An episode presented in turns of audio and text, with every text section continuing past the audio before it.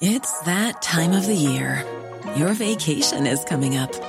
You can already hear the beach waves, feel the warm breeze, relax, and think about work.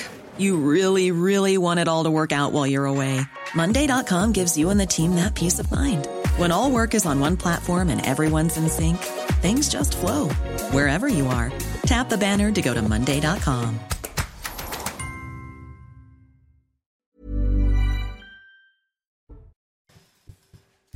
Bonsoir à tous, merci encore de votre euh, fidélité. Je suis très heureux de vous retrouver pour ce nouveau numéro de, de Punchline sur CNews. On est ensemble de 17h à 19h en direct pour des débats qui s'annoncent très animés avec euh, ce soir Gabriel Cluzel. Bonsoir Gabriel. Bonsoir Patrice. Vous vous sentez un petit peu seul, mais ne vous inquiétez pas. À votre droite, ils vont arriver dans, dans un instant. Bonsoir Karim Zerebi. Bonsoir Patrice. Consultant C'est CNews, un punchline version ça se dispute. Mais oui, euh, on se met un peu en mode de ça se dispute, une heure, euh, deux heures en avance, parce que bien sûr, ça se dispute, c'est avec Elliot Deval. Ce sera à 19h en direct sur notre antenne. On attend Jean-Sébastien Ferjou d'Atlantico et Alexandre Devecchio, rédacteur en chef au euh, Figaro. Dans un instant, on va faire le rappel des titres, mais avant cela, cette euh, marche blanche, une semaine après le meurtre de Vanessa Tonins, toujours sous le choc, l'émotion qui est vive, très vive, une marche blanche est donc prévue.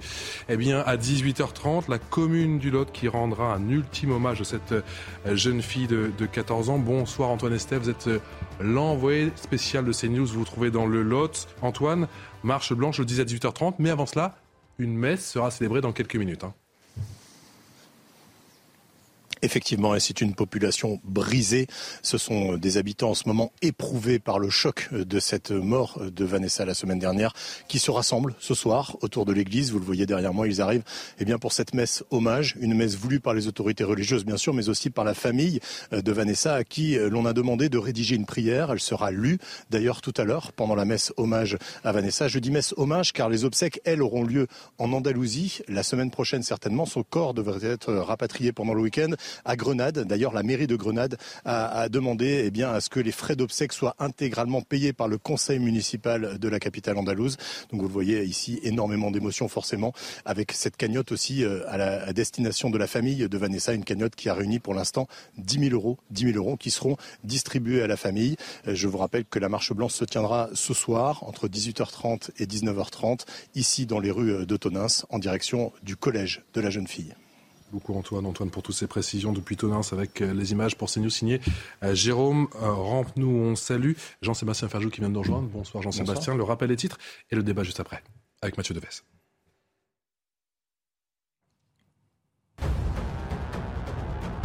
Emmanuel Macron appelle à une décision scientifique et non politique concernant le retour à l'hôpital des soignants non vaccinés contre le Covid-19.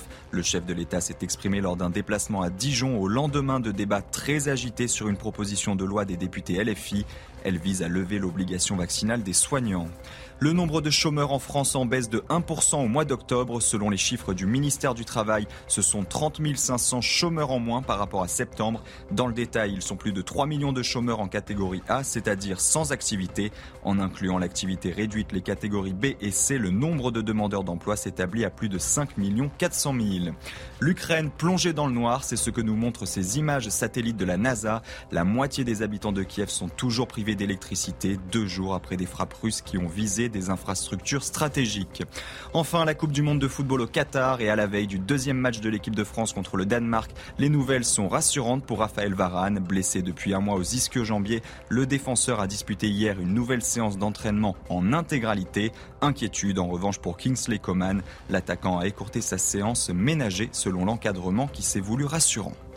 Mathieu Deves pour le rappel des titres la séquence. Ocean Viking a, a visiblement laissé des traces. L'immigration irrégulière est en hausse en Europe. Gérald Darmanin attend une véritable réponse collective lors de ce Conseil justice et affaires intérieures extraordinaire.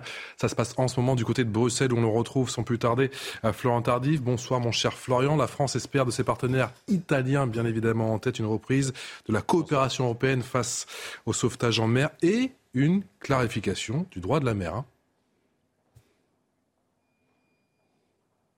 Oui, tout à fait. Alors, je ne peux pas vous expliquer euh, concrètement ce qui est en train de se euh, dérouler euh, en ce moment, les discussions entre les ministres de l'Intérieur de l'Union européenne, tout simplement parce que c'est une réunion qui se déroule maintenant depuis à peu près deux heures, qui se tient à huis clos. En revanche, ce que je peux vous dire, c'est ce que souhaitait à son arrivée ici à Bruxelles Gérald Darmanin, ce que souhaitait obtenir le ministre de l'Intérieur, des gages de la part de ses homologues européens.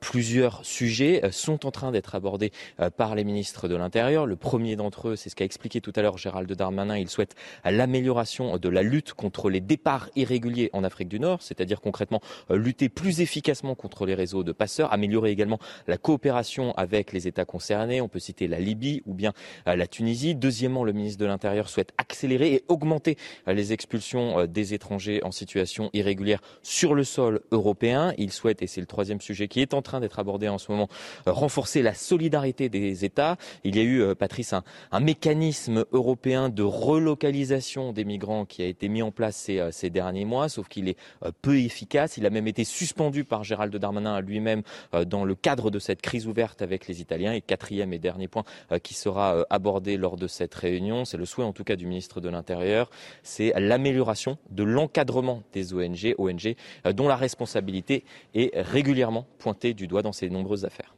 Merci Florian, Florent Tardif depuis Bruxelles. On vous retrouve bien évidemment, mon cher Florent, tout au long de cette euh, soirée sur l'antenne de CNews. Vous parlez justement de Gérald Darmanin. Micro tendu, c'était il y a quelques minutes. Écoutez. Évidemment, euh, si euh, l'Italie ne prend pas les bateaux, n'accepte pas le droit de la mer et, le port le plus sûr, il n'y a aucune raison que le pays qui fait les relocalisations, la France et l'Allemagne, soit le même pays qui accueille euh, les bateaux, qui accueille euh, euh, les migrants directement d'Afrique ou d'Asie. Et donc tant que le pays sera le même entre celui qui relocalise et celui qui accueille les bateaux, nous ne mettrons pas en place ces relocalisations que nous avions mis en œuvre l'année dernière lors de la présidence française de l'Union européenne. C'est un petit coup de pression à peine voilé pour nos amis italiens. Jean-Sébastien Ferjou. Oui, en tout cas, il y a un rapport. Respectez vos engagements et euh, en gros, on prendra les migrants qu'on vous avait promis, c'est ça? Bien sûr, il y a un bras de fer euh, de toute façon entre la France euh, et l'Italie, mais je ne suis pas certain que le centrer sur cet épisode-là plutôt que de réfléchir ou d'essayer de construire avec l'Italie, entre autres, une solution sur le problème de manière plus large euh, soit très habile, parce que évidemment que pour les Italiens qui ont accueilli près de 90 000 personnes depuis le début de l'année, l'enjeu, il ne se pose pas uniquement sur l'accueil des migrants que la France s'était engagée à accueillir. Karim Zeribi c'est pas parti pour s'arranger nos relations avec les Italiens quand on entend les mots très clairs de Gérald Darmanin. Je trouve que ces, polémiques entre Européens euh, sont tout à fait stériles, euh, euh, car c'est une solution collective qu'il faut trouver. le continent européen est concerné donc par les flux migratoires. Et quels que soient les pays, on voit les difficultés que ça peut générer si on ne maîtrise pas ces flux. Donc moi, je pense que euh, sur le plan financier, on a des organismes qui parlent de, de, de, notes et de, triple A euh, pour euh, les notes positives. On devrait parler de triple M pour l'immigration. mieux réguler les flux au plan européen, pas simplement français, pas simplement italien. Ça veut dire travailler effectivement à l'origine euh, sur euh, euh, les passeurs, les trafics et répondre aussi à des besoins que nous avons sur le sol européen. moi, je ne suis pas pour l'immigration zéro. Je pense que c'est un concept qui ne tient pas. Sur le plan économique, on a des besoins. Il faut des quotas en gestion de flux migratoires. Premier M. Deuxième M, c'est mieux intégrer. On voit bien qu'on a des difficultés d'intégration, euh, notamment chez nous. Les Allemands en ont moins parce qu'ils ont des heures de langue allemande automatique, obligatoire. Euh, derrière, il y, a, un processus de, quotas puisque ça répond aussi à un besoin économique des Allemands. Nous, il n'y a rien d'obligatoire sur la langue. On a des, des, immigrés qui sont parfois chômeurs, qui ne trouvent pas leur place. Donc on se dit pourquoi sont-ils là? Et autres, ça ne répond pas à un besoin économique. Et le dernier M, c'est mieux expulser les délinquants. Parce que là, effectivement, le compte n'y pas non plus. On a des discours, mais on voit bien que ce n'est pas corrélé d'actes. Donc il faudrait une politique du triple M, à, non pas seulement à l'échelle française, mais à l'échelle européenne. Et ce n'est pas le chemin que l'on prend. On est plutôt dans des, dans des accrochages, dans des mmh. polémiques européennes. Je pense qu'on devrait avoir une vraie politique commune, collective, euh, à la fois euh, répondant aux besoins économiques, mais aussi ferme mmh. en matière de gestion des flux. Gabriel Cluzel, pour vous, il tend la main, Gérald Darmanin, une nouvelle fois à l'Italie, ou c'est une manière de de, mettre la pression sur nos, sur nos amis transalpins, effectivement de leur faire en quelque sorte un chantage. ce qui est très curieux dans cette affaire, c'est que euh, les pays européens se refilent euh, euh, le bébé, si j'ose dire. C'est vraiment le mistigris, la patate chaude, mais à aucun moment quelqu'un se dit, mais au fait, pourquoi aurions-nous vocation à, accueillir tous ces migrants en vertu d'un droit de la mer qui ne dit pas ça? Théoriquement, ce sont les pays qui étaient sur la route de ces migrants avant l'Europe qui aurait dû les accueillir. Donc, euh, où est gravée dans le marbre cette idée euh, saugrenue que euh, l'Europe devrait accueillir tous les migrants et se les partager donc, et, donc, ils se disputent comme des enfants dans la même chambre. ah non, l'Italie, c'est notre ennemi. L'Italie ne veut pas accueillir de migrants. La vérité, c'est que l'Italie a le même problème que la France, c'est-à-dire un peuple qui ne souhaite plus accueillir des migrants comme nous l'avons fait sans discontinuer pendant des années. Donc, cette solution, euh, euh, elle, elle, est sans issue. Ce, qu'évoque Gérald Darmanin est sans issue tant que l'Europe persistera euh, dans cette idée qu'il faut absolument se répartir les migrants. Bah, peut-être qu'il ne faut pas se répartir les migrants de cette façon-là, avec l'idée que l'Europe a le devoir de le faire. Bonsoir Alexandre Devecchio du Figaro. Bonsoir. Vous avez entendu les, propos effectivement de Gérald Darmanin avec cette réunion extraordinaire du, côté de, de, Bruxelles. Il tend la main, si je puis dire, à nos amis transalpins, en leur disant que ce serait bien qu'ils respectent un petit peu leurs engagements. Sinon, ils continuent à suspendre effectivement ces 3500 migrants. Oui, mais effectivement, Gabriel Cluzel euh, a, tout dit. Euh, euh, nous ne voulons pas non plus de, de, ces migrants. Donc, si l'Europe peut trouver une solution collective, c'est d'abord sortir de cette hypocrisie-là. Euh, que les chefs d'État fassent une déclaration collective affirmant qu'ils ne vont pas chercher des solutions pour répartir les migrants, mais ils vont chercher des solutions pour suspendre mmh. l'immigration. Je crois qu'aujourd'hui, en France, mais je crois que c'est le cas dans beaucoup de pays européens, il suffit de voir euh, les résultats aux élections, les peuples, effectivement, euh, réclament euh, non pas euh, une meilleure intégration des migrants, non pas une meilleure répartition, mais une suspension des flux. On n'arrivera jamais à l'immigration zéro, mais il faut des politiques qui se donnent les moyens d'une part de suspendre les flux, d'autre part de rapatrier les personnes. Et ça commence par envoyer un message clair au monde. Si l'Europe dit clairement euh, euh, nous, ne sommes plus, nous ne sommes plus en mesure d'accueillir, ça va quand même décourager certaines personnes euh, de venir. ensuite, il faut se donner les moyens, il faut que Frontex, soit vraiment une agence qui permet de, de, de, de, faire revenir les gens, que les bateaux, au lieu de les... On sauve les gens, mais au lieu de les ramener en Europe, on les amène sur leur côte, qu'on crée un système, s'il y a des demandes d'asile, que les demandes d'asile soient faites avant, mmh. soit fait dans un pays précis, et si c'est refusé par le pays précis, eh ben c'est refusé par toute l'Europe. Enfin, il y a des règles à changer totalement. Tant qu'on se repassera effectivement la, la, la, patate chaude en, en, accusant les uns et les autres d'être extrémistes, mais c'est Gérald Darmanin lui-même qui a dit il faut rendre la vie impossible aux OQTF. Tant qu'on n'assumera pas ça, on aura ce, ce, ce problème-là euh, et ce problème d'appel d'air finalement. On est en ligne dans Punchline et merci à lui avec Vincenzo Sofo qui est eurodéputé de Fratelli d'Italia à Bonsoir. Je vous fais réécouter, monsieur le député, les propos de Gérald Darmanin, c'était il y a quelques minutes depuis Bruxelles. Évidemment, euh, si euh, l'Italie ne prend pas euh, les bateaux, n'accepte pas le droit de la mer et, le port le plus sûr, il n'y a aucune raison que le pays qui fait les relocalisations, la France et l'Allemagne, soit le même pays qui accueille les bateaux, qui accueille les migrants directement d'Afrique ou d'Asie. Et donc tant que le pays sera le même entre celui qui relocalise et celui qui accueille les bateaux, nous ne mettrons pas en place ces relocalisations que nous avions mis en œuvre l'année dernière lors de la présidence française de l'Union européenne. Bonsoir Vincenzo Sofo, merci d'être avec nous en direct dans Punchline. Ce petit coup de pression de la part de Gérald Darmanin, l'Italie le prend comment? Oui, bonsoir à vous. Bah, euh, j'ai un peu l'impression que votre ministre des Intérieurs a, un peu cette intention de, faire une croisade contre, contre l'Italie, parce que j'ai écouté aussi ce qu'il a dit à propos de l'ennemi Italie pendant votre débat euh, parlementaire. Bah, euh, il y a un autre problème. Moi, je rappelle à votre ministre des Intérieurs que nous, en 2022, on a eu 90 000 migrants qui sont arrivés sur notre côte. Et la promesse des autres nations, c'était d'en de, euh, prendre 8000 et en réalité, les recolocations ont été 117, euh, dont la France seulement 38. Donc évidemment, il y a un énorme problème, un énorme souci sur tout euh, cette mécanisme de, redistribution des migrants qui ne marche absolument pas. Et ça, c'est une, c'est pas une opinion, ça, c'est une évidence. Et c'est une évidence qui est reconnue maintenant aussi par les institutions européennes, parce que moi, je rappelle que les résultats de, cette, de ces bras de fer que le gouvernement Meloni a, a fait euh, sur le, le, les cas de la Ocean Viking a ramené déjà un conseil extraordinaire des ministres des Intérieurs de, euh, l'Union européenne et a ramené euh, l'annoncement de la part de la Commission européenne d'un plan d'action européenne dédié à la Méditerranée centrale et surtout à l'accélération aussi de, ce qui est l'itinéraire en fait de la réforme du traité de Dublin, qui est le vrai problème euh, dans le cadre de la gestion des, euh, flux migratoires, migratoires. Et l'Europe, notamment dans les, dans les plans d'action qui a annoncé il y a quelques jours, a en fait reconnu la plupart des positions qui ont été exprimées par, l'Italie. Donc, euh, ça veut dire que l'Italie a des positions qui sont totalement raisonnables. Par exemple, et aussi, moi, je fais partie de la commission euh, des affaires intérieures et de l'immigration au Parlement européen. Euh, il y a deux jours, on s'est retrouvés pour discuter justement pour la réforme du traité de, Dublin parce que je, suis chargé pour mon parti de représenter mon parti et mon groupe parlementaire dans, cette, dans ces réunions-là.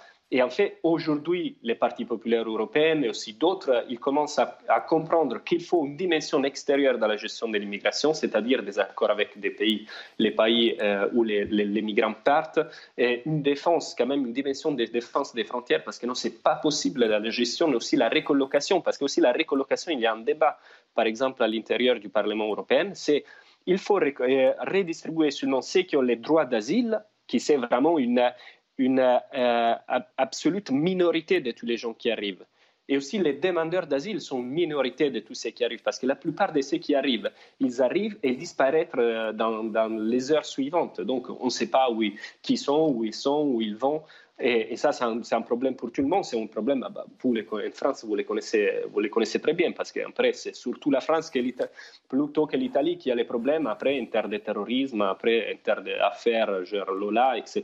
Mm. Donc, euh, il y a eu hier soir les, euh, les magi un magistrat qui s'appelle Gratteri, qui est un des plus importants magistrats italiens qui s'occupe de, de, la lutte à la mafia, à la criminalité organisée, qui expliquait justement comment l'immigration contrôlée comme celle-là qu'on est en train d'avoir, c'est un énorme problème parce que c'est une énorme ressource pour ceux qui sont les réseaux criminels qui utilisent ça pour ramener, donc pour faire l'argent, pour faire débarquer tous ces gens-là, mais aussi pour, pour alimenter le trafic des drogues, les, la prostitution et tous ces Vincenzo Sofo.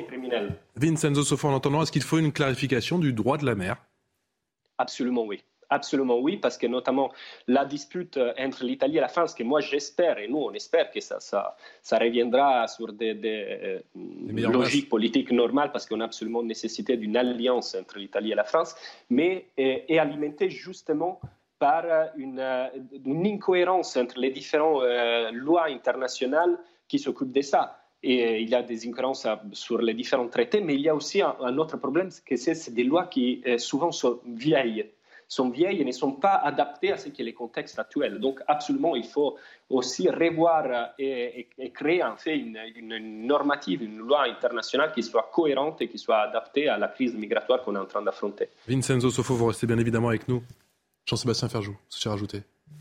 Non, mais c'était par rapport à tout à l'heure ce qu'on disait. Je pense qu'il n'y aura pas de solution européenne aussi longtemps, d'ailleurs, que c'est un peu ce qu'évoquait euh, Gabriel Cluzel, qu'on ne prend pas une réalité. Ce que disait Alexandre Vecchio aussi, les peuples européens souhaitent que l'immigration soit contrôlée. Parce qu'il ne faut pas oublier que, oui, on peut en discuter avec l'Allemagne, les Pays-Bas ou un certain nombre de pays d'Europe de l'Ouest, mais il y a aussi d'autres États, comme la Pologne, la Hongrie, ou d'autres qui ont une histoire profondément différente de la nôtre. Ce sont des États dont le territoire n'a cessé de bouger au fil du temps et donc leur perception de ce que cause un flux migratoire est totalement différente de la nôtre. Nous, nous savons que la France, elle est euh, positionnée au même endroit et que euh, c'est assez intangible depuis plusieurs centaines d'années. Donc l'inquiétude identitaire n'est pas de la même intensité, même si elle commence à l'être aujourd'hui que celles que peuvent connaître un certain nombre de nos voisins de l'Est européen. Et si nous ne prenons pas en compte cette vision-là, qui est balayée en général au nom des bons sentiments, parce que euh, on ne sait pas trop pourquoi euh, l'accueil des migrants est présenté comme plus vertueux que le fait d'essayer de contrôler euh, les flux migratoires, alors que si on raisonne en termes démocratiques, c'est absolument absurde. La, la, la démocratie, c'est de respecter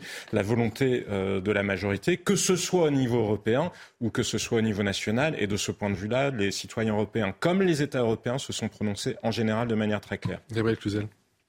Euh, oui, de fait, euh, c'est tout à fait intéressant d'entendre la réflexion de Jean-Sébastien Ferjou qui dit euh, on ne sait pas pourquoi on a décrété que c'était bien de faire ça, d'accueillir les migrants, comme si c'est absolument charitable, mais c'est pas, il ne s'agit pas d'accueillir des, des, gens pauvres de façon responsable. Là, c'est laisser ses portes ouvertes à tout vent en laissant en danger les, les, membres de la famille finalement qui sont à l'intérieur de la maison. Ça, ça s'appelle de l'irresponsabilité, pas de la charité. Donc c'est vraiment un changement de, de, de paradigme qui s'est déjà opéré dans les peuples. Méditerranée, mais il y a aussi bien sûr les autres, les autres voies, les autres routes. Hein. Bien sûr, par cette Sur son droit d'asile et, immigration, ce sont deux réalités différentes. Mais moi, ce qui m'étonne, c'est qu'on on a parlé de la guerre en Ukraine pendant des années, vous allez voir, dans des mois, pardon, des semaines.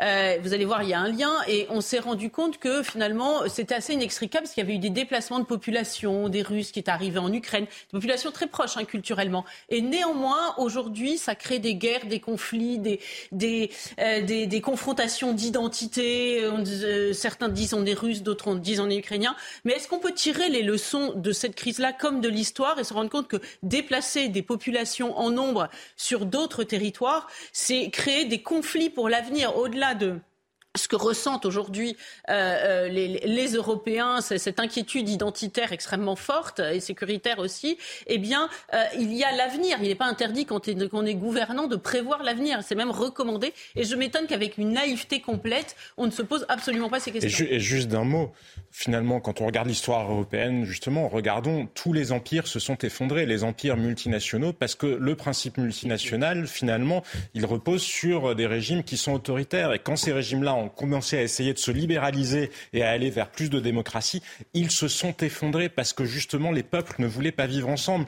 Donc je ne vous dis pas que l'histoire a vocation à se répéter trait pour trait, mais ne soyons pas naïfs, n'ignorons pas non plus ce que nous enseigne notre histoire. On est toujours en ligne avec Vincenzo Sofo, qui est député européen, euh, frère d'Italie. On a beaucoup parlé, vous en doutez, ici en France, de cette séquence avec l'Ocean Viking, de ces 234 migrants. Je rappelle que dans le même temps, l'Italie a accueilli trois autres bateaux. Ça fait, si je ne m'abuse, plus de 900 migrants. Dans quelle mesure ça a cristallisé l'opinion en Italie? L'opinion euh, en Italie, c'est absolument favorable à, celles qui sont les positions de, du gouvernement Meloni. Donc, il n'y a pas de sujet. Mais après, j'ai un peu l'impression que c'est la même chose en France, donc en réalité. Mais, aussi parce que j'ajoute seulement des, données, parce que euh, justement, ça a été cité la, crise ukrainienne. La crise ukrainienne a une conséquence qui est dévastante sur euh, la gestion migratoire, parce que moi, je vous rappelle que dans les derniers mois, donc à partir du conflit en Ukraine, il y a plus d'11 millions de réfugiés ukrainiens qui sont débarqués, qui sont arrivés en Europe. Donc il y a, et que c'est, je pense, un des flux les plus énormes que l'Europe a eu comme ça d'un coup. Donc euh, on ne peut pas imaginer, on n'a pas même les systèmes, on n'a même pas les systèmes sociaux pour réagir à ça. Moi, je vous rappelle qu'en Europe, ça c'est les, les statistiques les plus récentes qui sont sorties, on a aujourd'hui 100 millions de personnes qui sont dans un état de pauvreté. 100 millions sur 500 millions qui est la population, c'est-à-dire un citoyen européen sur cinq aujourd'hui, il a du mal à arriver économiquement à la fin du mois. Donc, euh, qu'est-ce qu'on va faire? On ne peut pas imaginer de, continuer à, garder, à tenir les, frontières ouvertes parce qu'on ne peut pas donner un futur à ces gens-là. C'est inhumain de penser à une idéologie qui euh, no borders, qui dit non, il faut tout accueillir parce qu'on ne peut pas les gérer. Donc ça, c'est absolument, absolument évident. Et, et, donc il faut une responsabilité. Donc moi, je ne dis pas les problèmes, ce n'est pas qui doit accueillir ceux qui viennent de façon illégale en Europe. Le problème, c'est qu'il ne, faut pas, il faut arrêter, il faut bloquer les trafics d'êtres humains qui viennent de façon illégale en Europe, parce que sinon, on ne s'en sort pas. Et sur ça, ça c'est un point très important que l'Italie a commencé à demander avec force et que ça a été reconnu aussi par la Commission européenne dans les plans d'action que je vous citais avant. Il faut donc que les États qui donne la nationalité, donc les drapeaux aux ONG et qui finance les ONG, soit responsable de l'activité de, de, cette, de, cette, organisation et de ces bateaux. Et je vous rappelle, et je rappelle au ministre Darmanin qui, qui, a parlé, pour revenir aussi aux, aux déclarations que vous avez fait écouter, que les administrations françaises sont celles qui ont donné plus d'un million d'euros à SOS Méditerranée sous nom dans les dernières deux années. Et alors, qu'est-ce que ça veut dire ça Quand, Qui a fait, qui a été un administrateur local le sait très bien, quand une administration locale, régionale, nationale finance un projet, ça veut dire qu'il considère ces projets, cette activité, de son intérêt général. Donc, c'est-à-dire que c'est comme si tu deviens un actionnaire, en fait. Donc, si la France veut financer ou d'autres pays veulent financer des activités comme celle de SOS Méditerranée ou Saint Viking, mais doivent s'assumer ou donner les drapeaux, donc la nationalité, il faut qu'ils s'assument aussi la responsabilité de cette action qu'eux, ils financent. Karim Zeribi, est-ce qu'il faut revoir la législation sur ces associations qui viennent secourir ces migrants en pleine mer comme SOS euh, Méditerranée Moi, je suis assez effaré de voir euh, euh, comment la polémique entre la France et l'Italie perdure et enfle, alors qu'on a un mécanisme européen qui pourrait nous permettre de nous mettre autour d'une table, peut-être pas à 27, puisque ça a été dit, les pays européens n'ont pas la même de solidarité. Non, non, mécanisme de coopération renforcée, donc qu'on pourrait mettre en place entre des pays concernés par les flux migratoires et qui pourraient travailler de concert ensemble sur une même approche. Là, il ne s'agit pas de mettre l'Union européenne avec les 27 euh, d'accord sur une politique de gestion de flux migratoires. Il s'agit de mettre d'accord les pays concernés. Et plutôt que de s'opposer, de se renvoyer la patate chaude, on pourrait se mettre d'accord sur, encore une fois, euh, mieux euh, contrôler les flux, sanctionner donc à la source les passeurs, travailler avec les pays d'origine, éventuellement ne pas confondre immigration et droit d'asile et peut-être utiliser les demandeurs d'asile qu'on va accueillir comme une manne économique qui nous amènerait à moins euh, recevoir d'immigrés économiques, du coup, donc euh, pour avoir une forme de, je dirais, de, de, de, cohérence dans notre politique. Mais, mais c'est ensemble qu'on va la mener entre la France, l'Italie, euh, l'Espagne, les pays du pourtour de la Méditerranée, au moins avec l'Allemagne, qui en accueille beaucoup, même si on ne met pas la Pologne et la Hongrie et ces pays dans la boucle parce qu'ils sont beaucoup moins concernés, mais au moins qu'on ait une politique de coopération renforcée avec ces États-là. Je veux dire, on fait partie des mêmes continents ou pas Ça fait 70 ans qu'on a fait l'Europe, on a l'impression qu'on n'a rien en commun. il va falloir quand même qu'on se pose des questions. C'est un, échec total. L'Union européenne, si on, a, on, en vient à analyser la manière dont nous nous, nous, nous, nous n'arrivons pas à travailler ensemble. Bah, je pense qu'il y, y, a aussi un décalage entre les peuples et ceux qui dirigent, parce que quand on regarde les résultats électoraux, c'est euh, euh, assez clair. D'ailleurs, même les chefs d'État, devant leur opinion, euh, y compris Emmanuel Macron, expliquent qu'ils sont pour la régulation, pour plus de fermeté. Et ensuite, la politique euh, européenne ne suit pas. On a des commissaires immigrationnistes. Donc là, il ne faudrait pas non plus que les chefs d'État se réfugient derrière les technocrates européens pour ne pas assumer leurs responsabilités. Maintenant, j'aimerais rebondir sur plusieurs choses qui ont été dites par le député européen. Je pense qu'il a raison quand il dit que ceux qui subventionnent devraient assumer moi, ça m'embête, j'habite à Paris, mais je trouve que toutes ces grandes métropoles, bobos, qui sont toutes là à financer ce type d'association, aujourd'hui, on parle de répartir les migrants dans toute la France. Je trouve qu'on devrait les répartir en priorité euh, dans ces communes-là. Il y a une grande hypocrisie. Anne Hidalgo euh, fait virer les gens qui sont sous les tentes porte de la chapelle et finance euh, finalement cette immigration illégale en quelque sorte. Donc il va falloir, je crois, choisir et y compris les habitants de ces grandes villes. Ils vont devoir choisir entre leur bonne conscience euh, et euh, les difficultés, euh, les difficultés réelles. Donc c'est pas mal que ceux qui qui mettent leurs bons sentiments comme étendard, euh, euh, assument, je trouve. Ensuite, il disait quelque chose de très juste. Ce système de relocalisation est parfaitement euh, hypocrite. On voit bien que ce sont les pays du Sud qui ont accueilli 160 000 migrants venus de la mer. On n'a rien relocalisé du tout. Et quand bien même on, le ferait, il n'y a pas de frontière à l'intérieur de l'Europe. Une fois qu'on a, le droit de, de, de, séjourner dans un pays, on peut passer d'un pays à l'autre. Donc il y a aussi un système de, de frontières internes, à mon avis, qu'il est urgent de revoir. Ce chiffre, Gabriel Cluzel, sur les dix premiers mois de l'année, on l'a aperçu à l'antenne, 281 000 personnes détectées aux frontières de l'Europe. C'est plus 77% par rapport à, l'année 2021.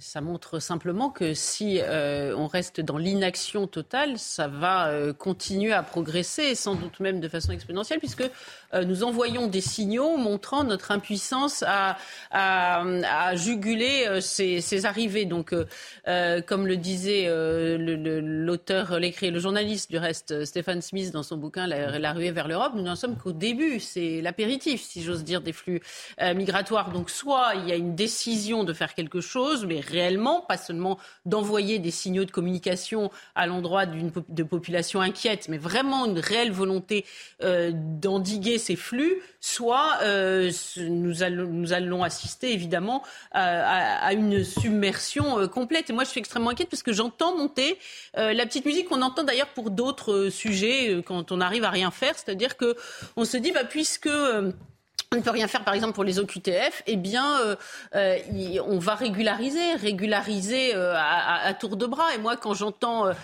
parler des métiers en tension, le métier en tension, je le vois venir. C'est-à-dire que la liste va être... Elle n'est pas nouvelle, la liste. Hein.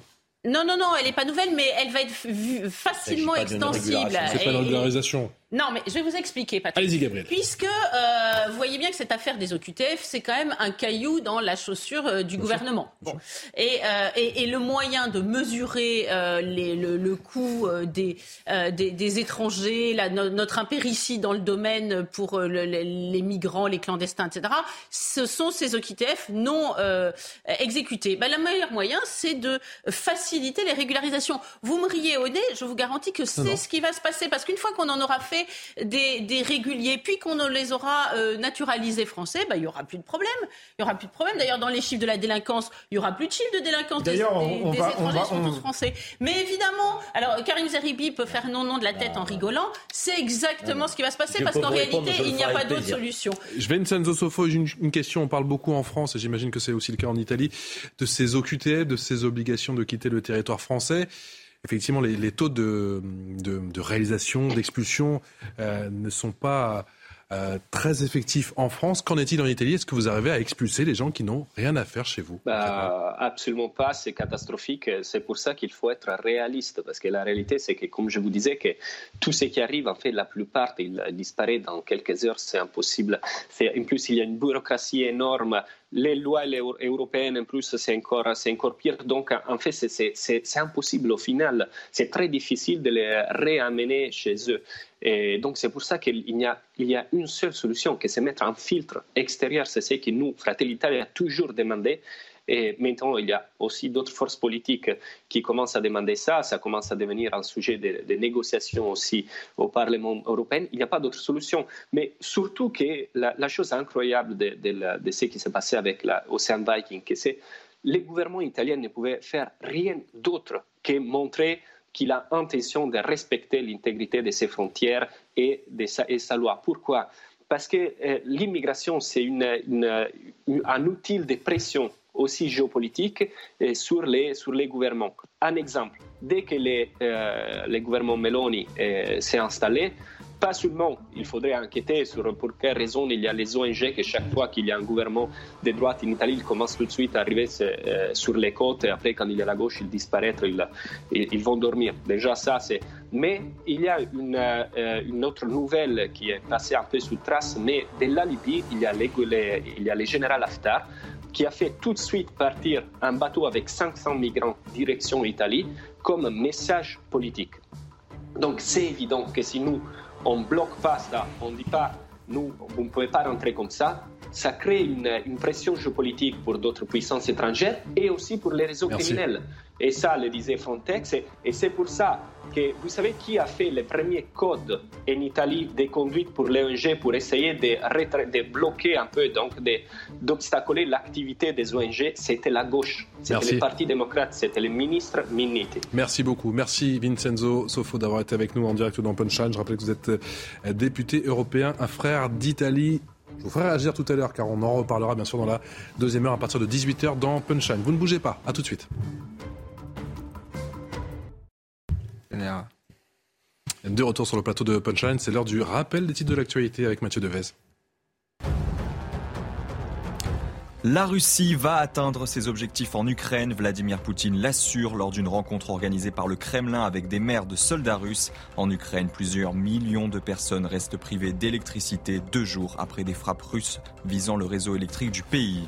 76 parlementaires de la majorité demandent l'entrée au Panthéon de Gisèle Halimi. Ils ont signé une lettre adressée à Emmanuel Macron pour que Gisèle Halimi puisse être la septième femme au Panthéon et rejoindre sa sœur de lutte Simone Veil. Avocate, femme politique et écrivaine, Gisèle Halimi a fait de sa vie un combat pour le droit des femmes. La Coupe du Monde de football au Qatar, Neymar sera bien forfait lundi contre la Suisse. Victime d'une entorse hier lors de la victoire 2-0 contre la Serbie, le Brésilien est touché au ligament de la cheville droite. Et demain, la France affronte le Danemark à 17h pour son deuxième match dans la compétition. Toujours en plateau avec Gabriel Cluzel, Karim Zerebi, Jean-Sébastien Ferjou et Alexandre Devecchio du, Figaro. Une semaine après le meurtre de la petite Vanessa Tonin, c'est toujours sous le choc. Antoine Estève, vous suivez cette, euh, ces cérémonies, ces ultimes hommages pour cette euh, jeune fille du côté de, de dans le Lot, avec cette marche blanche et également cette euh, messe qui va débuter dans un instant. Et l'émotion est, très vive. Effectivement, une maman résume bien la situation. Euh, on vient de l'interviewer avec Jérôme Rampenou. Elle nous expliquait qu'ils vivent un cauchemar réveillé depuis une semaine ici dans leur village à Tonins, 10 000 habitants. Imaginez euh, l'ambiance ce soir avec cette messe en hommage à la jeune Vanessa. En ce moment, le cercueil vient juste d'arriver. Vous le voyez, l'église se remplit. Elle sera d'ailleurs certainement trop petite pour accueillir tous les habitants euh, du département qui veulent participer, qui veulent soutenir cette famille, vraiment faire corps. Hein. C'est ce qu'ils nous ont expliqué ce soir avec cette famille qui venait d'Espagne, qui était en France depuis seulement un an. Alors le corps euh, de Vanessa devrait être rapatrié en Andalousie, sa terre d'origine, où elle devrait être enterrée la semaine prochaine. Euh, un enterrement entièrement offert par la municipalité euh, de Grenade. Je vous propose d'écouter des proches de Vanessa qu'on a rencontrés à l'entrée de l'église tout à l'heure avec Jérôme. Horrible ici, moi j'habite ici en face, c'est horrible. C'est un truc. Il n'y a pas de, mots, il n'y a, rien. Il n'y a rien, rien à dire. Ma fille est au même collège que la petite Vanessa et le jour que ça arrivait, je croyais, euh, c'est la même âge, c'est trop dur, je suis une maman, et nous êtes là pour soutenir. Ça fait un peu de mal au corps. C'est une petite enfant, voilà, et euh, on vient pour, pour l'emménage à, la famille, pour, pour, donner un peu de force. Cette semaine, franchement, euh, elle avait beaucoup de pleurs de tout le monde, même eux qui ne connaissaient pas. C'était émouvant. Dure semaine pour moi et pour tout le monde. Alors les autorités religieuses ont souhaité euh, confier à la famille de Vanessa l'écriture d'un texte, d'une prière qui sera lue pendant cette messe. Imaginez évidemment l'émotion à, l'intérieur de l'église car il y a beaucoup de collégiens, des proches, euh, des enfants proches de la petite Vanessa qui seront présents euh, pendant cette messe. Ensuite, toute la population va se réunir entre la mairie et le collège pour une marche blanche.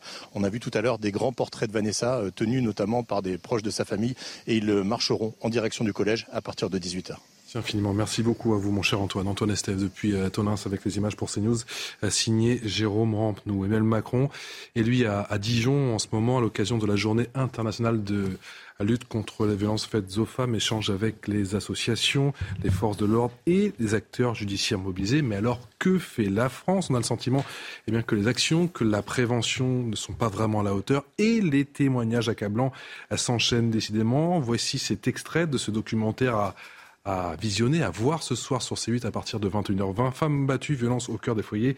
C'est signé Marlène Schiappa, interdit au moins 10 ans sur C8 extrait. À l'occasion de la journée internationale contre les violences faites aux femmes, C8 se mobilise. Police de bonsoir. J'ai été victime de violences de la part de mon conjoint. Constat alarmant. J'ai actuellement une victime de violence conjugale. Témoignage bouleversant. On est sous une emprise, on s'en rend pas compte. Et ça s'installe petit à petit. Face à l'urgence, la secrétaire d'État Marlène Schiappa et les associations s'engagent au quotidien. On peut se reconstruire, on peut avancer. Allez, on y va Le rôle des associations, euh, il est fondamental. Femmes battues, violence au cœur des foyers, vendredi à 21h20 sur C8. Bonsoir Laura Rapp, merci d'avoir accepté notre invitation dans, dans Punchline ce soir. Vous êtes euh, auteur d'un livre témoignage intitulé Tweeter ou mourir, c'est aux éditions Michalon. Laura Rapp, vous êtes une véritable rescapée, une survivante. Le 16 avril 2018, vous avez été victime d'une tentative de meurtre de la part de votre ex-conjoint. On est plus de quatre ans après les faits. Dans quel état vous trouvez-vous? Comment se remettons d'une telle épreuve? Alors aujourd'hui, je vous avoue être épuisée, fatiguée, puisqu'il faut savoir que mon ex-conjoint a été condamné en décembre 2019 par la Cour d'assises pour tentative de meurtre. J'ai dû me battre pour faire reconnaître euh, ma fille euh, témoin euh, des violences conjugales. Donc à la Cour d'assises, elle a été reconnue victime. Mais par contre, la Cour m'a refusé le retrait, puisque un homme qui essaye de tuer sa compagne, ça ne remet en aucun cas en cause ses qualités paternelles. Et j'ai réussi à obtenir le retrait en appel en septembre 2020 mais depuis, en fait, ça s'arrête pas. Ça s'arrête pas. Euh, trois ans après, euh, donc euh, en décembre 2020, il a pu faire sa première demande d'aménagement de peine. Donc j'étais en état de choc. Il prend huit ans déjà pour une tentative de meurtre. Donc déjà, c'est pas beaucoup. 58 socio-judiciaires. Donc en fait, ça, ça ne s'arrête jamais. Elle a été refusée en février. En juin, il en a redéposé une autre. Ce qu'il faut savoir, c'est qu'entre-temps, j'ai été cyberharcelée. Bien évidemment, il y a la présomption d'innocence. Mais moi, en janvier 2020, j'ai dû déposer une plainte. Euh, pour cyberharcèlement les informations qui ont été divulguées à mon compte ne peuvent venir que de lui. Euh, il a retrouvé mon adresse personnelle de sa prison puisque je suis censée domicilier chez mon avocate. J'ai déménagé deux fois malgré qu'il soit en prison puisqu'aujourd'hui je vis dans la peur dans la crainte et les procédures judiciaires, en fait, ça ne s'arrête jamais. Sa mère m'attaque en justice pour récupérer des droits de garde et d'hébergement sur ma fille. Euh, j'ai tout un tas de procédures judiciaires. En fait, j'en peux plus. J'en peux plus. Aujourd'hui, euh, c'est toujours aux victimes de déménager. Euh, j'ai perdu mon travail. La reconstruction est très difficile. Alors, la seule, la seule chose positive, c'est que je ne regrette pas d'avoir déposé plainte pour ma fille parce que ma fille, elle a été euh, dans un état catastrophique avec un syndrome post-traumatique très, sévère. Elle n'arrivait même pas à parler, mais j'ai eu la chance de tomber sur des médecins merveilleux. Ils m'ont sauvée, ils ont sauvé ma fille, enfin ils ont même sauvé mon âme, je crois. Et euh, aujourd'hui, en fait, elle va mieux, elle sourit à la vie, mais je suis inquiète car ce qu'il faut savoir, c'est que j'ai eu le retrait d'autorité parentale, donc c'est très rare en fait en France. Hein. On commence à peine, même pour les hommes qui ont tué leur compagne, on commence à peine aujourd'hui euh, à obtenir des retraits d'autorité parentale. Et en fait, beaucoup de personnes pensent que c'est bon, c'est jusqu'à la majorité, mais non. Un an après, le parent qui s'est rendu coupable du pire peut revenir en fait dans notre vie et redemander l'autorité parentale. Donc en fait, j'ai l'impression de vivre avec une épée de Damoclès en fait toujours au-dessus de ma tête. en fait, ça ne s'arrête jamais les procédures judiciaires. Donc voilà, donc là je suis en attente euh, de la demande d'aménagement de peine. Euh, ce qu'il faut savoir, c'est qu'aussi il a eu des permissions de sortie. Alors ça, j'étais pas au courant. J'ai cru bêtement que les permissions de sortie en France, c'est quand euh, bah, il y avait un enterrement ou qu'ils étaient malades. Et j'ai appris qu'il a eu quatre permissions de sortie euh, sans me prévenir. Enfin, c'est des permissions de sortie de quatre jours parce que monsieur fallait qu'il se marie. Après, il y avait les vacances de Noël. Euh, sachant que sa compagne, sa femme habitait à 20 minutes de mon ancien domicile, qui tient une boutique d'alcool alors que ce monsieur il est interdit de débit de boissons alcoolisées. Donc voilà. Et quand il a eu des permissions de sortie, en fait, euh, bah, c'est à moi de partir de chez moi et de me protéger. Donc au bout d'un moment, et eh ben, vous déménagez. En fait, c'est un enfer. Ces hommes arrivent à faire régner la terreur, en fait, même de la prison. Euh, il y a tout un arsenal judiciaire, en fait, pour nous harceler. Ils ont des droits, mais aujourd'hui, quels sont mes droits? Donc imaginez si moi, un homme condamné pour tentative de meurtre, une enfant reconnue victime et un retrait d'autorité parentale, c'est très difficile parce qu'aujourd'hui, je me paupérise. Hein. J'en suis à 70 000 euros de frais d'avocat. Voilà, j'ai plus rien, j'ai plus rien. Voilà, mes parents euh, ont travaillé toute leur vie, euh, ils avaient un bien immobilier, une résidence principale, bah, vous voyez, ils n'ont plus.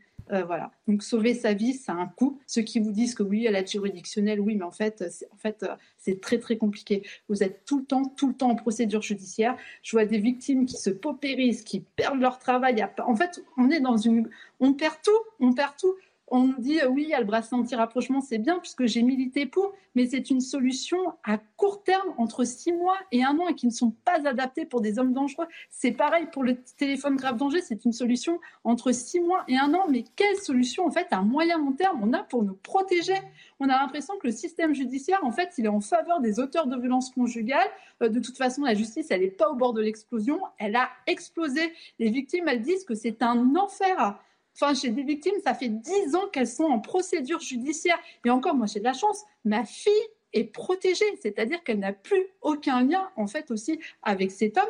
Donc, c'est pour ça qu'elle peut se reconstruire. Mais la plupart des victimes, ces hommes obtiennent un droit de garde. Donc, on a des enfants qui sont surexposés à la violence. On a un système qui génère de la violence. Et là, au bout d'un moment, j'ai supplié les ministres. Aujourd'hui, c'est un plan d'urgence. C'est tous les jours tous les jours, en fait, qu'on a des faits qui sont horribles. Aujourd'hui, les victimes, là, je suis à un événement à la mairie de Bourg-la-Valence, les victimes, elles n'en peuvent plus. Elles nous disent, aidez-nous, allons sur les réseaux sociaux, euh, on contacte les médias, je ne sais même plus quoi dire. Même on a des associations, des avocats et des médecins qui nous disent franchement déménager, quitter la France. Quittez la France, Madame Rapp. Franchement, vous aurez la paix. Et c'est ce qu'on conseille en fait aujourd'hui à des victimes. Je suis née en France, ma fille est née en France et ce serait à moi de quitter mon pays. Mais attendez, on est où? Est-ce qu'aux criminels en prison on leur dit de quitter euh, la France? Mais non, on leur fournit tout, des téléphones portables, euh, des petites visiteuses de prison, mariage. En fait, ils ont tout. Et les soins, les suivis de soins, ben, il n'y en a quasiment pas. Bah oui, voilà, il n'y a pas de moyens en psychiatrie parce qu'il faut aussi un vrai suivi pour ces hommes. Hein. Euh, pareil, il faudrait des bracelets électroniques géolocalisés. Vous trouvez ça normal que des hommes comme ça puissent avoir des permissions de sortie sans bracelet électronique? Et c'est à moi de partir. On m'a dit, bah, si vous n'êtes pas contente, bah, si vous avez peur pour votre fille, vous pouvez la déscolariser. Mais on est où là? On est en France en 2022 vous vous rendez compte qu'en Espagne, on a des femmes qui déposent plainte en 72 heures maximum. On a des jugements, on a des policiers qui dorment, enfin, où leurs voitures sont en bas des victimes. Et nous, on nous dit, bah, on ne va pas mettre un policier derrière chaque victime, alors qu'en Espagne, ils le font. Une femme victime a témoigné en Espagne, elle est morte deux semaines après. Elle a été brûlée vive.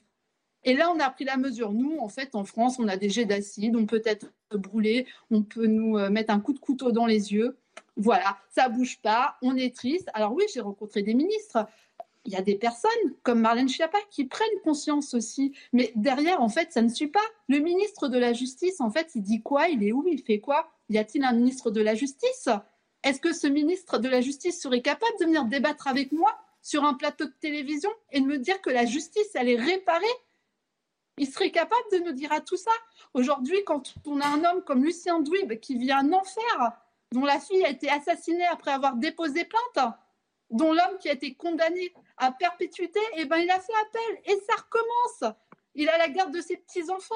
Et aller tous les six mois, il faut passer au juge pour enfants et au juge des affaires familiales et se confronter au bourreau. J'ai vécu cinq années de violence conjugale. Une tentative de meurtre devant ma fille, j'en rentre dans ma cinquième année de procédure judiciaire. En fait, je n'ai plus envie d'avoir de lien en fait avec cet homme. Je suis fatiguée. Je suis fatiguée. Et je vais être honnête avec vous. J'ai eu une, une, procédure judiciaire qui est en cours il y a quelques mois. J'étais convoquée au tribunal de Paris. Franchement, j'ai pensé à me suicider. Je me suis dit, peut-être que là, si je me suicide, puisque je suis médiatisée, bah, peut-être que la justice, elle va se réveiller. J'ai une victime l'année dernière qui voulait simuler devant un tribunal. Je l'ai empêchée. En fait, on souffre, on en a marre. Et pourtant, vous voyez, il est condamné. Mais j'ai l'impression d'être une demi-victime. J'en ai marre. Même la juge d'instruction, elle m'a dit, vous êtes sa proie. Mais c'est le système judiciaire qui est ainsi. En fait, voilà, faut être forte, faut être courageuse. Les avocats, ils nous arrangent, voilà. Ils nous arrangent, voilà, c'est des cadeaux qu'ils nous font. Alors je comprends, hein, voilà, ce sont des dossiers qui nécessitent beaucoup d'heures de travail. Mais moi, c'est quoi ma vie en fait? Laura Voilà, c'est ça pour ma fille, mais c'est épuisant. Aujourd'hui, quand est-ce que le président de la République il va déclencher un plan d'urgence? En fait, on nous laisse crever la protection de l'enfance justice qui ne peuvent même pas être exécutés. J'entends votre cri du cœur. J'entends votre situation, votre. Votre cri du cœur qui est terrible et qui est, et qui est euh, ne vous excusez pas, qui est somme toute euh, légitime. Je vous propose d'écouter le président de la République. C'était il, il y a quelques instants du côté de Dijon. Que je souhaite aussi qu'on puisse développer massivement, ce sont euh, les maisons de victimes, les maisons de femmes. Plusieurs associations ont mené depuis maintenant plusieurs années des initiatives remarquables à cet égard. Et nous souhaitons pouvoir les renforcer, les démultiplier, parce que ce sont des lieux où on peut recueillir, on peut protéger, on peut justement euh, régler toutes ces difficultés administratives, on peut aussi euh, simplifier les choses pour, euh, pour les enfants. Plus de maisons de victimes, plus de maisons de, de femmes, Laura Rapp, le président qui promet également, je le cite à l'instant, au magistrat, qu'il continuera à déployer les moyens prévus, bracelets, éloignement, téléphone, grave danger. Il recrutera du personnel supplémentaire pour traiter les affaires de violence conjugale et exposera les conclusions du rapport parlementaire sur la création d'une juridiction spécialisée au printemps. Est-ce de nature à vous rassurer ou pas du tout? Mais la mission parlementaire, mais il y a eu un Grenelle et on fait encore une mission à deux parlementaires, si ça se trouve, qui n'y connaissent strictement rien.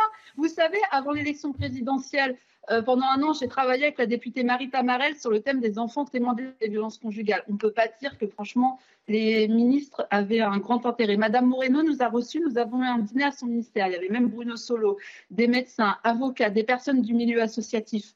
Un médecin un grand pédopsychiatre lui a dit droit dans les yeux à Madame Moreno, la République. Oui, la République, c'est vous, la République, c'est nous, la République, ce sont les politiques, ne protège pas les enfants. Bah oui, parce que les médecins qui veulent protéger euh, les enfants, qui font des signalements, ils sont attaqués voilà, par les auteurs de violences. Euh, donc c'est très très compliqué. Euh, on attend quoi? On a proposé avec Alizé Bernard, autrice de Silence son cogne, euh, on leur a proposé d'établir de A à Z des dysfonctionnements parce qu'en France, on n'aime pas le mot responsabilité. La responsabilité, elle est à tous les niveaux. Elle n'est pas que chez les policiers, elle est juste, elle est au niveau de tous les acteurs, elle est au niveau des avocats, elle est au niveau du milieu associatif, elle est au niveau de la protection de l'enfance, elle est surtout au niveau politique. Puisqu'aujourd'hui, il y a un manque de moyens humains et financiers partout, ça c'est clair et net. Mais le mot responsabilité, quand on a un dossier comment il y a des dysfonctionnements, ben, il se passe quoi? Ben, en fait, il se passe rien personne n'est puni, mais par contre, moi, je me traîne en fait tous les dysfonctionnements et puis ça me fait plus d'audience judiciaire et puis je dois payer. Donc, au bout d'un moment, il y en a ras-le-bol. Et après, donc, on nous a dit oui, on va vous recontacter, il faut attendre l'élection du président, après du Premier ministre. Donc, on a proposé bénévolement, puisqu'on travaille bénévolement, de faire une cellule que tout le monde assume euh, ses responsabilités, de dire publiquement à la France tous les dysfonctionnements de A à Z, parce qu'on ne peut pas avancer si en fait on n'identifie pas tous les dysfonctionnements. Et c'est pas pour viser telle ou telle personne, c'est pour faire en fait avancer la cause. Bah, vous voyez, on n'a pas été recontacté.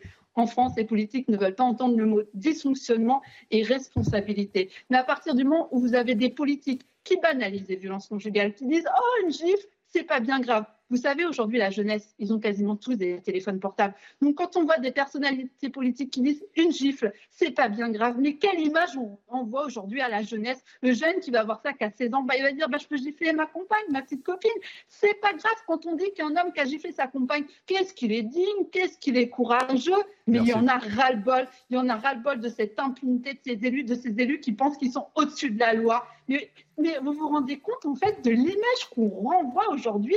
Et puis, on a des élus aujourd'hui qui sont violents. Regardez sur Twitter, Regardez un petit peu sur Twitter, regardez l'Assemblée nationale, mais ils inspirent quoi en fait ces gens en fait pour nous? Ils inspirent quoi en fait à la jeunesse? Après on va dire bah, il y a de plus en plus de violence, mais ils font quoi concrètement à l'Assemblée nationale? Ils se battent pour Merci, qui? Laura. Ça par contre pour parler des moustiques et de la corrida, il y a, il y a du monde, mais en fait concrètement il y a quasiment personne, il ne se passe pas grand chose. Ça s'empire sur le terrain. Merci infiniment. un peu plus euh, de temps. Merci encore. Merci infiniment pour votre. Votre cri du cœur, bien évidemment, votre témoignage. Merci Laura Rapp. Je rappelle votre livre témoignage intitulé Tweeter ou mourir. Et je pense que le message très clairement cette journée internationale contre les, violences faites aux femmes est passé à l'exécutif. Merci encore d'avoir été avec nous. L'enquête également concernant McKinsey. Emmanuel Macron est-il inquiété Oui ou non? Il a répondu effectivement à cette enquête. Euh, la justice enquête sur les comptes de campagne du président entre 2017, en 2017, mais aussi en 2022, avec en toile de fond, bien sûr, les relations entre le chef de l'État et son entourage avec le cabinet américain, le Conseil et les conditions d'attribution de ces contrats publics. Écoutez, il a répondu, c'était depuis Dijon cet après-midi. Moi, je me suis exprimé quand j'étais candidat sur ce sujet. J'ai appris, comme vous, par la presse, qu'il y avait des associations et des élus qui avaient décidé de saisir la justice. C'est normal que la justice fasse son travail. Elle le fait librement. Elle va faire justement euh, la lumière sur, euh, sur ce sujet. Il faut que la transparence soit faite. C'est ce travail qui sera conduit. Mais encore une fois, j'insiste sur un point, les comptes de campagne de 2017, ils ont déjà été regardés, re-regardés, re-regardés. Je pense qu'il y a un sujet avec beaucoup d'attaques politiques qui ont été faites sur la question d'un cabinet de conseil. Et c'est sur ce sujet que porte, euh, qu'a été ouverte une instruction euh, judiciaire. Bon, bah, il faut que la justice fasse le travail sur ce sujet. Euh, je crois que le cœur de l'enquête n'est pas votre serviteur. Gabriel Cluzel, Emmanuel Macron a-t-il raison d'être serein? Ah, je ne sais pas. Moi, je D'afficher en tout cas une certaine sérénité. Euh, oui, alors euh, il, affiche une sérénité tout à fait ordinaire avec des éléments de langage assez connus, c'est-à-dire qu'il faut laisser faire à la justice son travail, la, travail la, justice indépendante de notre pays. Il faut que la transparence soit faite. voilà, il faut que la transparence soit faite. Donc tout ça, euh, c'est éminemment euh, euh, prévisible, mais il est vrai que cette affaire McKinsey est loin de laisser un, indifférent. non, je dirais qu'il y a deux affaires dans cette affaire McKinsey. Il y a de fait les liens qu'il peut y avoir dans la campagne électorale. Ça, ce sera à la justice de déterminer le, le pourquoi du comment. Mais quoi qu'il arrive et quelle que soit l'issue judiciaire, il restera dans l'idée des Français que un cabinet de conseil international, c'est euh, comment dire, immiscé dans le, les décisions euh, euh, régaliennes presque, hein, parce que la crise sanitaire, par exemple, c'est de l'ordre des décisions régaliennes, pour prendre la place d'une fonction publique pour laquelle les, Français paient un impôt que l'on sait. Donc, au-delà de l'aspect judiciaire, il y a l'aspect presque moral et démocratique de la présence de ce cabinet, peut-être dans tous les domaines, hein, dans tous les ministères presque, de ce cabinet et d'autres, hein, parce que McKinsey, c'est presque devenu un nom générique pour la place occupée par les cabinets de, conseil. Et, ça, euh, c'est pas les, juges qui viendront à bout de cette question. Le PNF qui entre dans la danse, ça peut changer la donne ou ça va faire pchit? Je ne sais pas, c'est au PNF. mais vous êtes expert comptable, vous tous les deux, je vous connais, arrêtez. non, mais ce sera au PNF de faire euh, son enquête, euh, que le PNF d'ailleurs n'a pas confirmé, me semble-t-il, en l'état. Ce sont des informations de presse. Donc on verra bien ce que ça révèle sur le financement de la campagne d'Emmanuel Macron et le fait de savoir s'il y a oui ou non eu du favoritisme suite à la campagne dans l'attribution d'ascenseur des marchés. Mais je crois que le vrai problème, finalement, il est en l'état au moins, on verra bien encore une fois ce que sera le résultat de l'enquête, mais il est celui que soulignait Gabriel Cluzel. C'est-à-dire, non pas d'ailleurs que je trouve que le recours à des, avec des cabinets extérieurs soit condamnable par principe. Moi, ce qui me choque, c'est l'uniformité sociologique comme idéologique. Parce que pourquoi, je vais vous dire, même s'il n'y avait pas de favoritisme, de toute façon, il y avait une consanguinité entre les équipes d'Emmanuel Macron et le genre de consultants qui sont euh, plutôt jeunes, plutôt anglo-saxons, plutôt adeptes de la Startup Nation je je suis pas sûr d'ailleurs qu'ils soient adeptes de la Startup Nation en soi. Hein. Ils n'ont pas créé des licornes qui valent des milliards de dollars. Juste, ils adoptent le, ils adoptent le vocabulaire. C'est un peu mm. le Canada Dry de la Startup Nation. Mais bref, mais c'est cette université idéologique-là qui est perturbante. Parce que regardez ce qui est en train de se faire avec la réforme de l'État. Et Emmanuel Macron lui-même a parlé d'État profond. Mais que fait-il? Il défait un certain nombre de grands corps de l'État, la préfectorale par exemple, la diplomatie. Est-ce pour donner le pouvoir à des gens qui seraient encore plus proches de lui idéologiquement? Ou sociologiquement Parce que c'est ça la question. On peut avoir une réflexion sur la réforme de l'État, on peut décider qu'on défait euh, tous les grands corps de l'État, sauf que d'ailleurs vous remarquerez qu'il se garde bien de défaire les grands corps de l'État auxquels il appartient lui, hein, comme l'inspection des finances. On les défait pas tous quand même.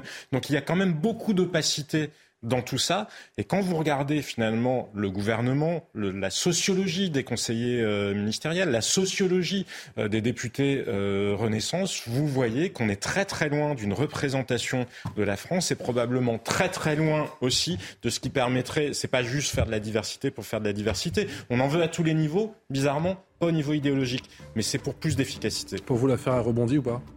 Euh, oui, il a fait un rebondir, mais moi je, partage ce qui a été dit. Je pense que ça pose une question de démocratie et de souveraineté euh, à la fin. Euh, ils sont représentés, enfin, ils sont élus par personne, ces experts, ces cabinets de conseil. Du reste, il y a déjà des technocrates pour se faire faire ce travail, un appareil d'État, des élus. donc on se demande, voilà, bien pourquoi ce sont ces experts qui, qui, qui gèrent l'État et en plus.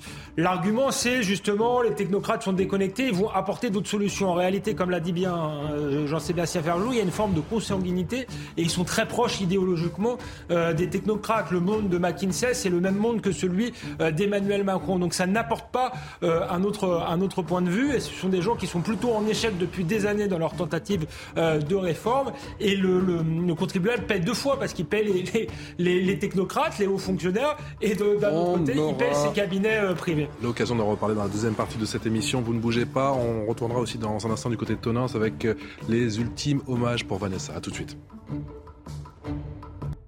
18h tout pile sur CNews. Merci encore de votre euh, fidélité à Punchline. On est toujours avec Gabriel Cluzel, avec Karim Zeribi, Jean-Sébastien Ferjou, Alexandre Vecchio et nous rejoindre. Bonsoir David Lebars. Merci d'être avec nous. Vous êtes euh, le secrétaire général du syndicat commissaire de la police nationale. Et je précise, parce qu'on a peur d'élection, que c'est une ça. Une ça, c'est ça. Une ça. Allez, le rappel des titres. Mathieu Deves. La France et l'Allemagne soutiendront l'Ukraine jusqu'au bout du conflit. Elisabeth Borne l'affirme lors d'un déplacement à Berlin aux côtés du chancelier allemand Olaf Scholz. En Ukraine, plusieurs millions de personnes restent privées d'électricité deux jours après des frappes russes visant le réseau électrique du pays. Emmanuel Macron appelle à ne pas relâcher l'effort à l'occasion de la journée internationale de lutte contre les violences faites aux femmes. Le chef de l'État était à Dijon et selon lui, il faut améliorer la formation et la prévention. L'Élysée assure que plus de 90% des mesures décidées à l'issue du Grenelle contre les violences conjugales, c'était fin 2019, sont complètement mises en œuvre. Elon Musk annonce le rétablissement des comptes suspendus sur Twitter. Il faut toutefois que les concernés, je cite, n'aient pas enfreint la loi ou envoyé des spams de façon scandaleuse. Le propriétaire du réseau social social va également lancer des badges de différentes couleurs pour distinguer les comptes authentifiés, doré pour les entreprises, gris pour les gouvernements et bleu pour les particuliers. Enfin, l'arrivée des premiers bateaux la nuit dernière pour le salon nautique à Paris. Il ouvrira ses portes samedi 3 décembre à 10h. Ce salon est un rendez-vous incontournable de la communauté du nautisme, l'occasion de rêver au détour des allées et d'y croiser de grands skippers. Merci Mathieu. Mathieu Deves pour le rappel des titres. Ses ultimes hommages à présent en ce moment dans le Lot et Garonne, une semaine après le meurtre de Vanessa. Tenant, c'est toujours sous le choc. On est toujours en ligne avec euh, Antoine Estève, notre envoyé spécial. Antoine, l'émotion, on le disait tout à l'heure, qui est vive, très vive même, dans cette commune. Oui, et des images difficilement supportables hein, qui vont rester gravées dans les esprits des habitants de Tonins. Tout à l'heure, cette image incroyable hein, de, ce cercueil qui sort de la voiture à l'extérieur de l'église avec cette famille habillée de blanc, soudés les uns aux autres, une quinzaine de membres, la maman, euh, les frères et sœurs, les cousins qui étaient là aussi, et puis ce curé qui leur demande de rentrer à l'intérieur de l'église. Toute la population est là. Euh, l'église est pleine à craquer, évidemment. Il y a des personnes, vous le voyez autour de moi, qui sont restées à l'extérieur, tellement il y, a, il y a du monde ici. Une émotion extrêmement forte qui va se poursuivre une bonne partie de la soirée avec cette marche blanche organisée par l'association La Mouette, cette association de protection de l'enfance à Agen, qui a voulu justement beaucoup de monde. Alors, il y aura certainement les villages aux alentours, il y aura certainement aussi des habitants d'Agen et du Lot-et-Garonne qui vont se joindre à cette marche blanche euh, qui va partir ici de l'église, puis la mairie pour terminer au collège, le collège de Vanessa, où euh, évidemment un rassemblement est prévu à la fin de cette marche blanche. Merci beaucoup Antoine. Antoine Estève depuis euh, Tonins avec les images, le duplex réalisé pour CNews avec Jérôme Rampenou. Jérôme Rampenou qui a réalisé aussi ces, ces quelques interviews, ces quelques réactions. Je propose de les écouter. Horrible ici, moi j'habite ici en face, c'est horrible. C'est un truc il n'y a pas de, mots, il n'y a, rien. Il n'y a rien, rien à dire. Ma fille est au même collège que la petite Vanessa et euh, le jour que ça arrivait, je croyais, euh, c'est la même âge et c'est trop dur, je suis une maman et nous êtes là pour soutenir. Ça fait un peu de mal au corps. C'est une petite enfant, voilà. Et, euh, on vient pour, pour l'emménage à, la famille, pour, pour donner un peu de force. Cette semaine, franchement, elle avait beaucoup de pleurs de tout le monde, même eux qui ne connaissaient pas.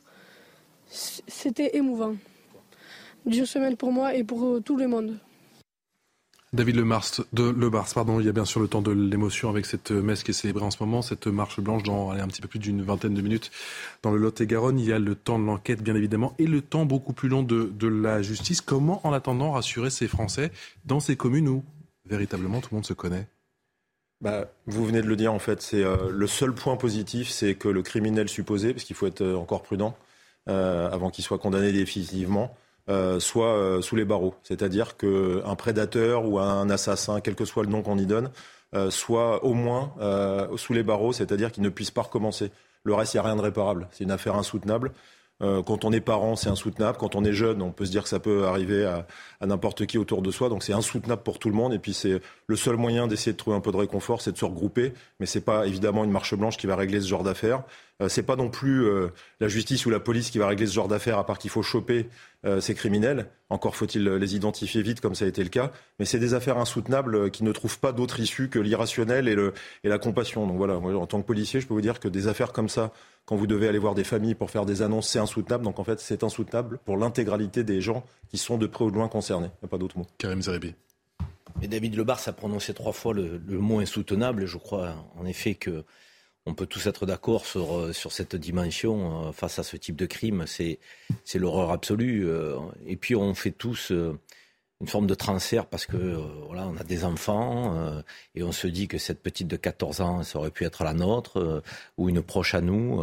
on est, on est, on est souvent, je dirais, assommé par ce genre de crime. Moi, je le suis d'autant plus que j'ai, j'ai, lu dans la presse avant de, de venir d'un punchline ce soir que le, le, le, criminel présumé a été transféré à un hôpital psychiatrique euh, parce que euh, devant euh, un officier, un, agent de la pénitentiaire, pardon, donc il a, indiqué vouloir se suicider.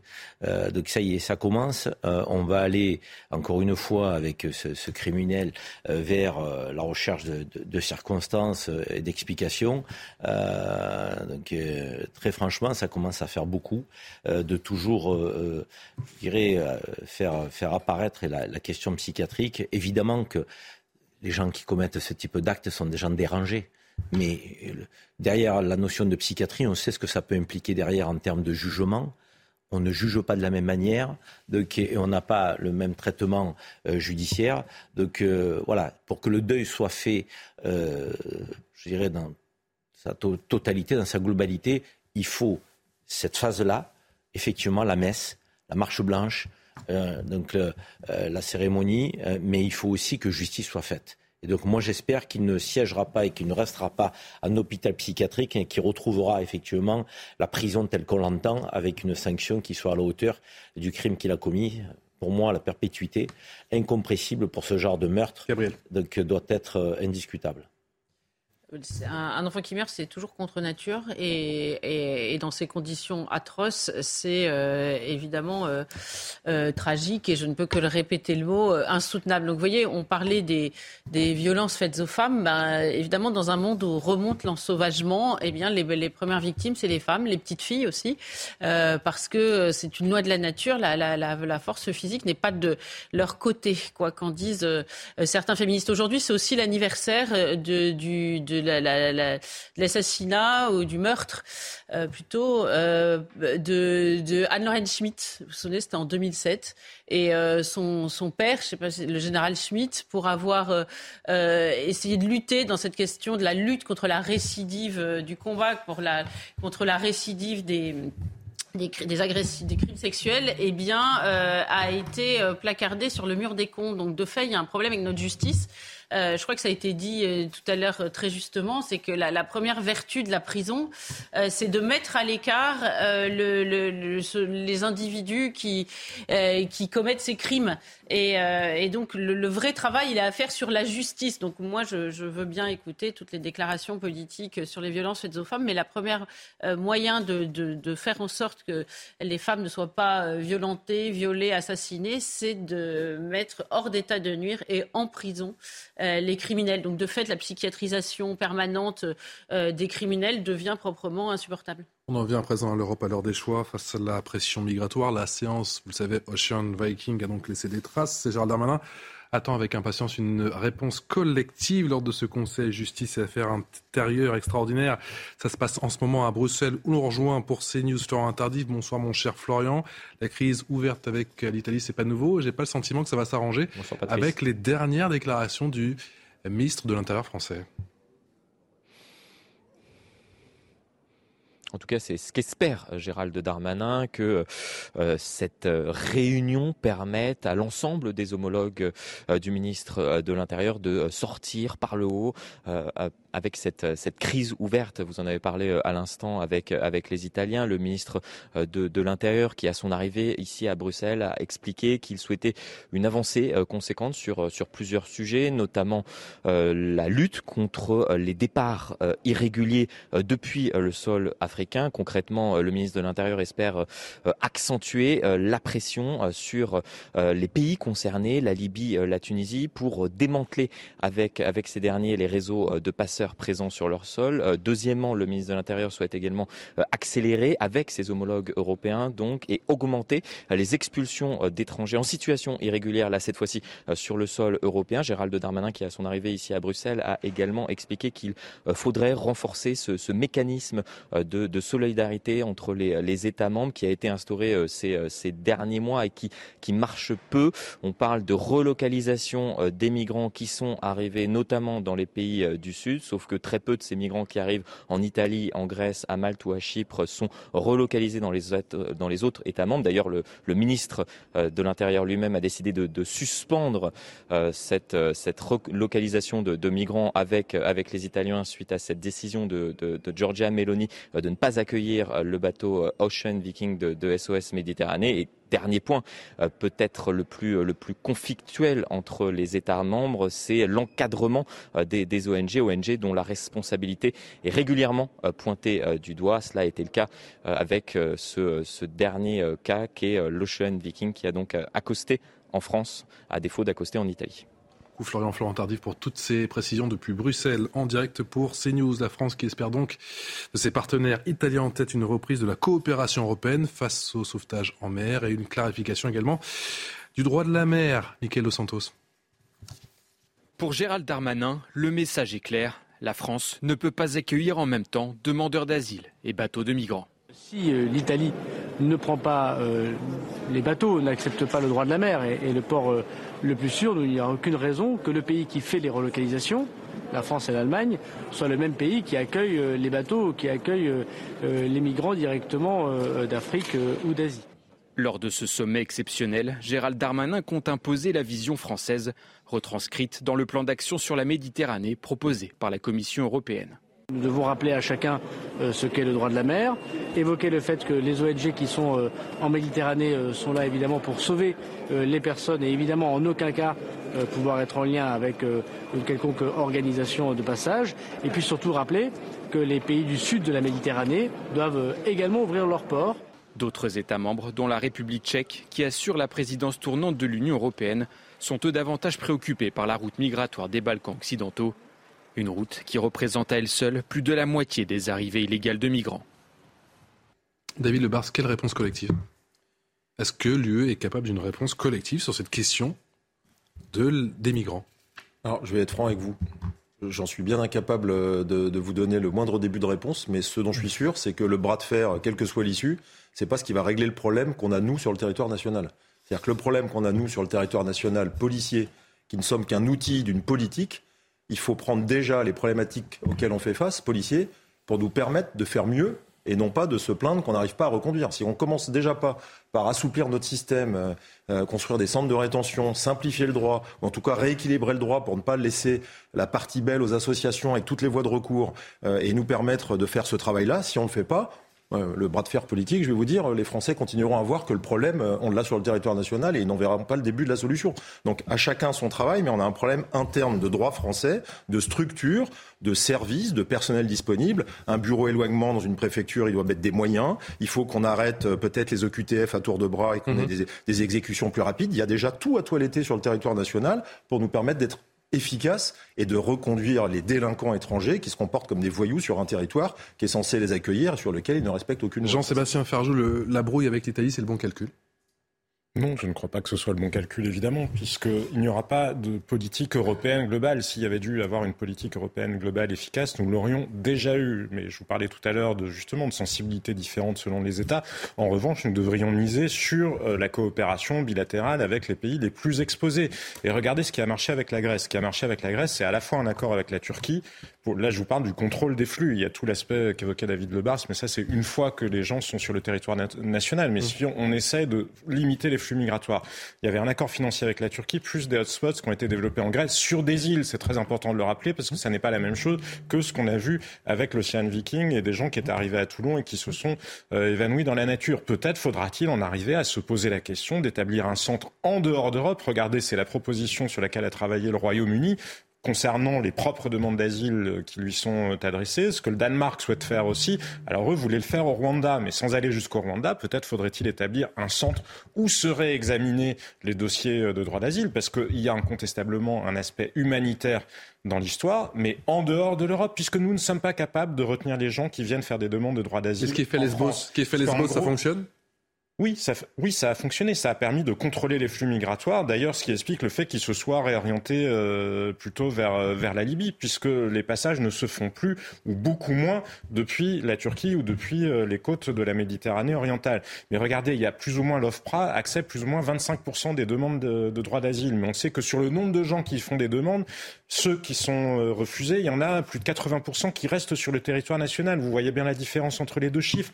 Le droit d'asile est devenu une filière de migration clandestine. Si l'Europe ne le prend pas en compte et qu'elle ne gère pas ça en dehors de son territoire, puisqu'on nous explique que l'état de droit ne nous permet pas de le gérer sur notre territoire, il n'y aura jamais de solution. Vincent Sofo était notre invité tout à l'heure. Il a tiré à boulet rouge sur les associations comme SOS Méditerranée. Écoutez-le.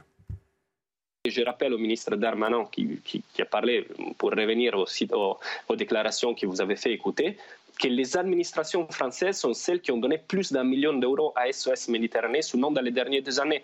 Et alors, qu'est-ce que ça veut dire ça? Qui a fait, qui a été un administrateur local le sait très bien, quand une administration locale, régionale, nationale finance un projet, ça veut dire qu'il considère ces projets, cette activité, de son intérêt général Donc, c'est-à-dire que c'est comme si tu deviens un actionnaire, en fait. Donc, si la France veut financer ou d'autres pays veulent financer des activités comme celle des SOS Méditerranée ou Saint Viking, mais ils doivent s'assumer ou donner les drapeaux, donc la nationalité, il faut qu'ils s'assument aussi la responsabilité de cette action qu'eux, ils financent. Gabriel Cluzel, vous me dites que les villes ou alors les, personnes effectivement qui, financent des associations, des associations comme SOS Méditerranée doivent rendre des comptes? Ben, évidemment. D'ailleurs, je ne sais pas pourquoi on persiste à taper sur la tête de l'Italie. C'est pas l'Italie le problème. Il y a des tas de responsables dans cette affaire, mais c'est certainement pas l'Italie qui euh, a les mêmes soucis en réalité que la France. On est dans une espèce de théâtre de l'absurde, c'est-à-dire que euh, on sait que euh, on ne peut pas accueillir ces migrants. C'est clair. D'ailleurs, si on essaie de refiler le problème aux voisins, c'est qu'on considère à la base que c'est un problème. Je dis une évidence. Bon. Et à côté de ça, on ne on ne s'attaque pas à ceux qui favorisent ce problème. Donc vous le dites, les villes qui financent SOS euh, euh, Méditerranée, SOS Méditerranée euh, elle-même, les passeurs, et puis les pays aussi, qui, comme la Libye, qui sont censés gérer le problème, qui sont payés pour ça, qui ne le gèrent pas, et au-dessus encore, tous ces pays qui nous aidons avec des, des, programmes de coopération et qui ne sont pas capables de, de, garder leurs citoyens, qui sont pour certains absolument corrompus, dont les gouvernants profitent des mannes de l'Europe, mais ne font rien pour euh, pour, euh, favoriser le bien-être de leur peuple. Enfin, il y a tout un tas de responsabilités partagées, mais c'est certainement pas l'Italie sur laquelle il faut taper. Pardon, mais il y a une phrase qui m'a fait mourir de rire de Gérald Darmanin. Là aussi, on est vraiment, encore une fois, on dirait du tête de UNESCO. Euh, alors, il y a 11 pays, veut montrer à quel point l'Italie est méchante et comme, alors, comparé à d'autres pays européens qui, eux, sont vraiment gentils et bien élevés. Donc, il y a 11 pays qui sont prêts à accueillir les migrants de Ocean Viking. Pardon, ça me fait rire, mais il en reste deux tous les autres sont partis dans la nature. Comment Je ne sais pas, c'est un problème, une équation mathématique deux que pas à Comment on va répartir les deux qui restent dans les 11 pays? Mais voyez bien que tout ça est absolument grotesque et Et on en parle sérieusement, personne ne rit, mais pardon, si c'était pas aussi tragique, ce serait risible, évidemment. En fait, ils se sont répartis tout seuls, quoi. Ils ont choisi. C'est eux qui ont choisi effectivement ah leur destination. Pour être plus sérieux, moi je crois que la brouille entre la France et l'Italie est une posture politique irresponsable. Irresponsable parce que nous ne sommes qu'au démarrage et au début de migrations qui euh, seront de plus en plus importantes au cours des années, des décennies à venir. Euh, on le sait, euh, le continent africain va, sur le plan démographique, croître à vitesse grand V. on a la question climatique qui est là. certains pays en guerre où le chaos est, est présent et donc on aura ces migrations. Donc si on ne s'entend pas, euh, nous allons tous droit euh, dans le mur. Et comment peut-on euh, nous entendre avec des coopérations renforcées? Les pays du sud de la Méditerranée doivent absolument avoir un modus operandi partagé. Ça veut dire qu'il faut certainement mettre dans un pot commun des moyens de police de la mer ensemble pour travailler effectivement sur les passeurs et les réprimer, ces passeurs. Il faut aussi une puissance administrative qui puisse analyser le droit d'asile à l'extérieur de nos frontières pour faire rentrer uniquement ceux euh, qui, euh, euh, je dirais, requièrent et, sont en adéquation avec le droit d'asile, et pas les autres. et derrière, je crois que si on a une politique commune, on pourra gérer nos flux migratoires, gérer nos flux migratoires et éviter effectivement ce qui se passe aujourd'hui. Aujourd'hui, nous sommes dépassés. Nous ne maîtrisons rien et nous nous chamaillons entre Européens. Euh, même si 90% des migrants euh, du continent africain restent en Afrique, il faut quand même le dire. Donc euh, c'est 10% à peu près qui migrent vers l'Europe. Mais ces 10%-là, bah, il faut quand même à un moment donné les réguler. Euh, donc il faut euh, euh, les, leur autoriser la présence sur le territoire européen. On ne peut pas être mis devant le fait accompli. Or, c'est ce qui se passe par absence de politique commune. Alors moi, je veux bien qu'à 27, on ne soit pas capable de, de s'entendre. Mais à 4, 5, 6 pays de, concernés par ces questions, on doit pouvoir s'entendre et mettre en place une politique commune. C'est la volonté politique qui est absente au sein de l'Union européenne. Ça fait 70 ans qu'on a fait cette union politique. À quoi bon aujourd'hui si on n'est pas capable à 5 ou à 6 de s'entendre s'entendre sur une politique de gestion des flux migratoires. C'est pas possible. Cette absence de volonté politique, elle n'est pas comprise par les peuples. Et, elle va faire en sorte que les peuples euh, se détournent de l'Europe. Nous n'y croirons plus à l'Union européenne si elle continue euh, dans ce sens. Et pire encore, ça, fragilise de toute façon euh, nos démocraties, puisque les gens considèrent que quelle que soit l'opinion répétée de scrutin en scrutin, ça n'est jamais suivi des faits politiques. Et c'est un vrai enjeu démocratique, au-delà de la nature même du débat sur, euh, sur l'immigration. Mais il n'y a pas de fatalité, il n'y a pas de fatalisme, il y a un défaut de volonté politique. Ne considérons pas qu'il va y avoir des migrations qui vont nous submerger et puis qu'il n'y aurait strictement euh, rien à faire. C'est absolument faux. Imaginez qu'il y ait, par exemple, des pirates barbaresques qui viennent faire des rafles sur les ports européens. Vous direz, on, dirait, ah ben non, la marine européenne, les marines européennes ne peuvent rien. On ne peut pas l'empêcher. Là, on a l'impression que contrôler la Méditerranée est une mission qui est au-dessus de nos moyens. Mais c'est totalement absurde. Évidemment que c'est apporter des moyens de l'Europe. Encore faudrait-il que Frontex, euh, on précise, que l'Europe sache préciser la, nature de la mission de Frontex. Puis regardons ce qui se fait ailleurs. Est-ce que vous avez l'impression que les pays de la péninsule arabique, qui pourtant ont beaucoup euh, d'immigrés, est-ce que vous avez l'impression qu'ils euh, qu'ils ne contrôlent pas leurs frontières? Est-ce que vous avez l'impression que les gens s'installent en Chine comme ils veulent sans que la Chine ne parvienne à contrôler les frontières. Je veux dire, les Chinois, ils contrôlent même les mouvements de population de la campagne à la ville. Donc je vous dis certainement pas qu'il faut que nous en arrivions, mais justement pour ne pas en arriver à des modèles de contrôle social et des modèles autoritaires, Avec reconnaissance faciale à la clé. Hein. Il faut que nous ayons la volonté politique avant, parce que sinon, ce sera exactement là où nous irons, et c'est là où je fais la boucle, parce que c'est un enjeu démocratique, mais une fois qu'il n'y aura plus de démocratie, ben, on ira vers ces modèles autoritaires. Non, il faut d'abord définir un objectif commun. Je pense que l'objectif des peuples, il est clair. Euh, comme l'a répété par exemple Malika Sourel, c'est plus de d'accueillir, c'est de suspendre, euh, voire d'avoir une politique de, de, retour. Euh, donc ça, c'est un objectif politique qu'il faut assumer. Rien que le fait de l'assumer, ça permettra de décourager un certain nombre de migrants potentiels. Jean-Sébastien Ferjou le dit souvent, quand Donald Trump a annoncé qu'il allait faire son mur, il n'y a pas eu besoin finalement de faire le mur parce que le message qui était envoyé, c'est les États-Unis ne sont plus ouvert, ouvert euh, à, l'immigration. Et, donc on aimerait entendre. Ça réduit les flux migratoires. Ça, réduit de fait. Donc on aimerait entendre. Ça réduit, mais ils sont encore énormes. Euh, depuis que Joe Biden, depuis que Joe Biden est arrivé. C'est là où on voit que le message est important, alors que la politique menée est exactement la même. Donc, donc, il y a, ça, mais Joe Biden, il continue le mur. Donc il y a encore, euh, et il continue le mur. Sauf qu'il n'a pas envoyé le même message. Donc euh, il a envoyé un message qui constitue en, lui-même un appel d'air. Donc il faudra d'abord un message commun. Et une fois qu'on a décidé un objectif commun et qu'on l'assume, effectivement, nous avons les, les, les, moyens de notre souveraineté, ou en tout cas, il faut les, les regagner. Frontex devrait être une flotte. On parlait de la marine, une flotte qui qui permet de reconduire les personnes euh, sur leur côte. Euh, ensuite, on devrait traiter sans doute euh, les choses pas euh, une fois que les gens sont en Europe, mais avant qu'ils euh, qu'ils ne partent.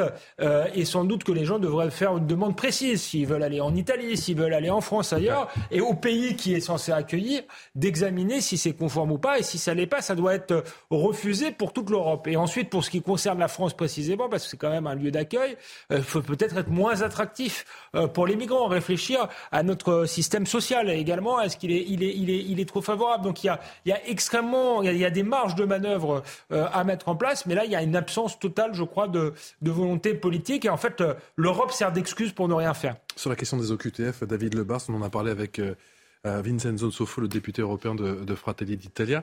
Il avait l'air de dire qu'ils avaient les mêmes soucis en Italie, effectivement, pour les faire respecter, pour les appliquer. C'est mission impossible.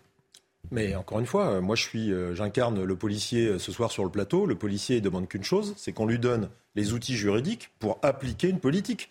C'est pas à, la police ou à la justice à qui il faut dire comment se fait-il qu'il y a aussi peu de reconduite, comment se fait-il que ceci, comment se fait-il que cela. Ça vient d'être dit. C'est une, c'est une démarche politique. Je vais, vous donner une comparaison euh, qui, qui est pas maladroite, mais qui est réelle. Il y a deux submersions qui nous attendent en termes de sécurité. Il y en a deux. C'est la submersion migratoire, avec tous ses effets, et la submersion des stupéfiants elles ont pour point commun que chacune des deux, on la traite avec des outils. C'est comme si on faisait un chantier et qu'on construisait un immeuble avec euh, une cuillère et un couteau. On n'a pas les outils adaptés, ils ne sont plus adaptés, et on continue à essayer de mettre sous pression la police, la justice, avec des outils qui ne sont pas adaptés à des submersions majeures avec toutes les conséquences que ça a. Après les politiques que nous avons menées à l'échelle internationale, il faut qu'on s'interroge aussi. Hein. Si la passoire euh, qui est la Libye aujourd'hui, euh, que nous ne permet pas de gérer le flux migratoire parce que c'est une route qui mène les migrants vers le continent européen, c'est parce que ce pays est dans le chaos et on a un peu contribué à ce qu'il le soit. Donc il va falloir qu'on tire aussi les leçons de la manière dont on s'est ingéré parfois dans certains pays, donc qu'on a complètement. ça, c'est. On va après malheureusement. Il faut quand même qu'on se pose des questions. c'est un fait que la Libye a été un fiasco, mais c'est pas une raison, ça ne doit pas justifier jusqu'à la nuit des temps que nous accueillons tous les migrants de la Terre, parce que cette rhétorique, c'est absolument Non, mais notre autocritique sur notre politique euh, extérieure, on a le droit de la faire. Oui, oui ça c'est vrai. Euh, mais j'ai fini depuis la crise du Covid d'accepter les explications du genre euh, c'est pas possible dans notre pays, dans notre état de droit, on peut pas faire ceci, cela, on serait pas capable de garder nos frontières et on a gardé sous clé 67 millions de gens en leur faisant signer des autorisations absurdes des UBS et en les empêchant d'aller à 100 km. Donc pardon, mais ce n'est qu'une question. Justement, cher Gabriel, du Covid, l'Italie a donc décidé de réintégrer ces soignants qui ne se sont pas vaccinés. C'est pas le cas en France avec ce débat pour le moins houleux hier soir sur les bancs de l'Assemblée nationale. On y revient dans un instant. Vous restez avec nous. À tout de suite. 18h passées de 30 minutes sur CNews dans Punchline. C'est l'heure du rappel des titres de l'actualité. C'est avec Mathieu Devez. L'Allemagne et la France s'engagent à s'entraider pour garantir leur approvisionnement énergétique. Au moment où les prix flambent, les deux chefs de gouvernement, Elisabeth Borne et Olaf Scholz, ont signé à Berlin un accord de soutien mutuel.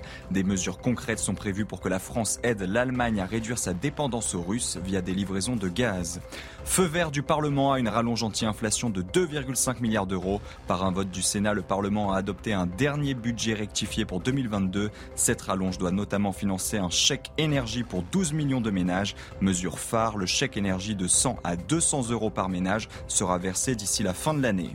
Enfin, la pièce d'identité obligatoire pour utiliser une trottinette électrique en libre service à Paris. Dès lundi, de nouvelles règles entrent en vigueur dans la capitale. Les exploitants vont notamment équiper les trottinettes d'une plaque d'immatriculation. Objectif, faciliter la verbalisation des utilisateurs qui grillent les feux ou roulent à deux.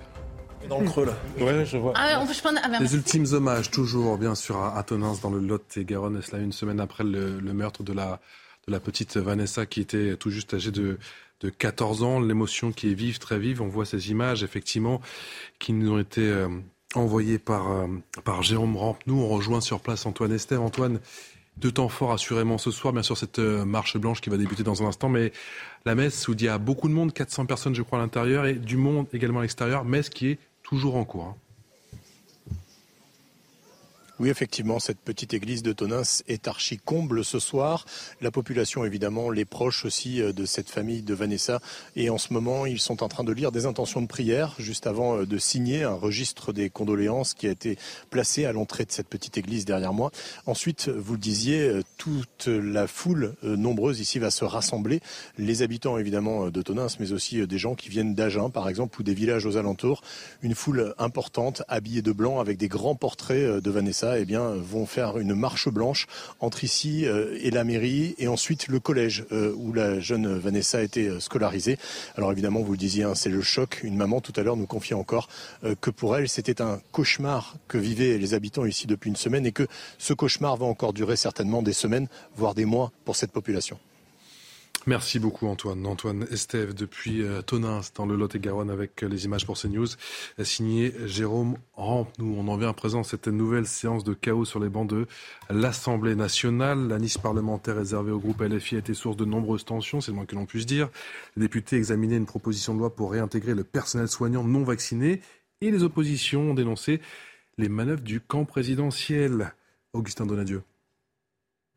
Venez, venez, venez.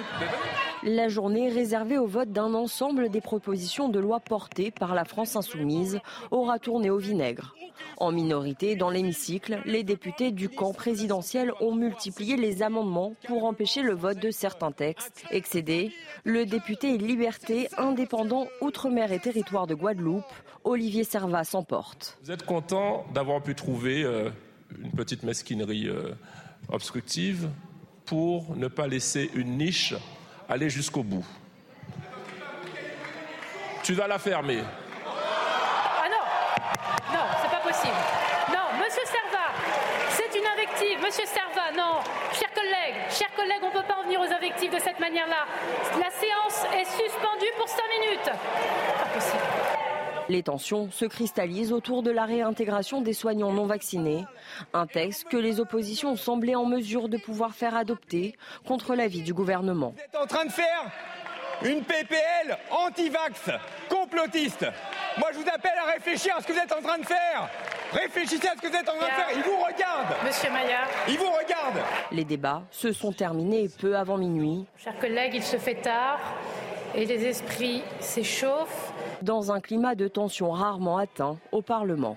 Un peu de respect pour ceux qui restent. Bon, maintenant vous sortez. Et explication de texte dans la foulée signée Olivier Serva. Ça donne ça. Donc on reprend où est-ce qu'on en était. On en était à vous rappeler que vous êtes minoritaire. Vous êtes ici minoritaire dans cet hémicycle. Vous êtes minoritaire dans le pays. Vous refusez la démocratie. Vous méprisez une niche parlementaire LFI. Vous méprisez le peuple. Vous vous méprisez vous-même en tant qu'élu du peuple. Vous utilisez des subterfuges petits, petits comme vos idéaux, comme vos pratiques, comme vos acceptations de la démocratie. Alors on ne peut que dire non, non à votre refus de respecter cet hémicycle, cet noble hémicycle qui aujourd'hui fait de la démocratie française une fierté nationale. Vous la salissez avec vos bassesses, vos petitesses. Vous êtes minoritaire, acceptez-le. Et réaction dans la foulée de François-Xavier Bellamy, député européen des Républicains. Ce soir, crise inédite, très grave à l'Assemblée nationale. Le gouvernement a tout fait pour empêcher les députés de voter parce qu'une majorité allait permettre enfin la réintégration des soignants non vaccinés. Quel déni de démocratie? Pourquoi le sujet est toujours aussi sensible, Gabriel Cluzel? Euh, Parce que, euh, évidemment, compte tenu de la situation de l'hôpital actuellement, euh, cette espèce d'entêtement euh, assez irrationnel, hein, il faut quand même le dire, euh, parce que nombre de pays ont réintégré les soignants. On peut même dire que les, pays qui ne l'ont pas fait sont archi minoritaires et ils ne s'en portent pas plus mal. Eh bien, dans le contexte hospitalier que l'on connaît, cette mise à l'écart des soignants non vaccinés que l'on s'entête à traiter, vous avez vu Sylvain Maillard, hein, de, de, d'antivax, qui est faux parce qu'ils ont tout un tas d'autres vaccins euh, de complotistes. C'est la, réduction à de complotum. C'est assez euh, euh, réducteur, précisément comme, comme insulte. Eh bien, on persiste donc à les laisser de côté et ça devient proprement insupportable. C'est la méthode, je crois, qui a été extrêmement mal vécue à l'Assemblée nationale, c'est-à-dire d'envoyer tout un, un tas d'abonnements ubuesques pour bloquer une décision qui allait être prise et farouchement euh, contrarier le gouvernement. Impossible d'avoir un débat apaisé sur cette question Impossible euh, impossible parce que euh, la majorité euh, donc ne souhaite pas que ce débat ait lieu. C'est une proposition de loi qui a été donc aujourd'hui interdite par par la majorité. Une proposition de loi qui consistait effectivement à favoriser le retour des personnels soignants, comme cela a été fait en Italie, il faut le préciser. et aujourd'hui, voir le président de la République lui-même se cacher derrière l'argument scientifique est tout bonnement aberrant. Ah, aberrant parce que le président de la République lui-même parfois n'a pas, tenu compte des, des éléments scientifiques que quand ça l'arrangeait. Et là, il s'abrite derrière. Pour étayer votre propos, je vous propose d'écouter Emmanuel Macron. Je pourrais reprendre après Dans la foulée. Merci.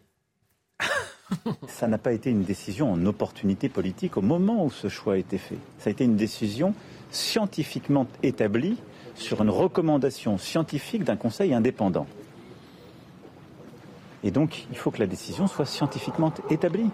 Si les scientifiques aujourd'hui, et les médecins et les soignants nous disent c'est souhaitable d'un point de vue scientifique de réintégrer ces soignants, il faut que le gouvernement le fasse, ça n'est pas un choix politique. Le cas de couleur. Décision scientifique ou politique? Non, mais quand ça arrange le président et sa majorité, euh, il y a.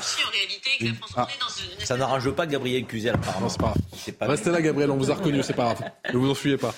Euh, non, mais je disais que lorsque le président voulait s'abriter derrière euh, l'argument scientifique, il en use, il en abuse. Lorsque ça ne l'arrange pas, de qui balaye une revers de main l'argument scientifique, on l'a vu pendant la crise de la Covid, et mmh. même en pleine crise de la Covid, où les scientifiques eux-mêmes indiquaient qu'il fallait éventuellement euh, revenir à, au confinement. Le président n'en a jamais voulu, il avait bien fait à l'époque, j'avais défendu sa position, mmh. mais il ne s'était pas appuyé sur l'élément scientifique. Là, en l'occurrence, Patrice, ce que je trouve scandaleux, c'est que nous avons des personnels soignants vaccinés qui peuvent être porteurs de la Covid. Et nous ne le savons pas.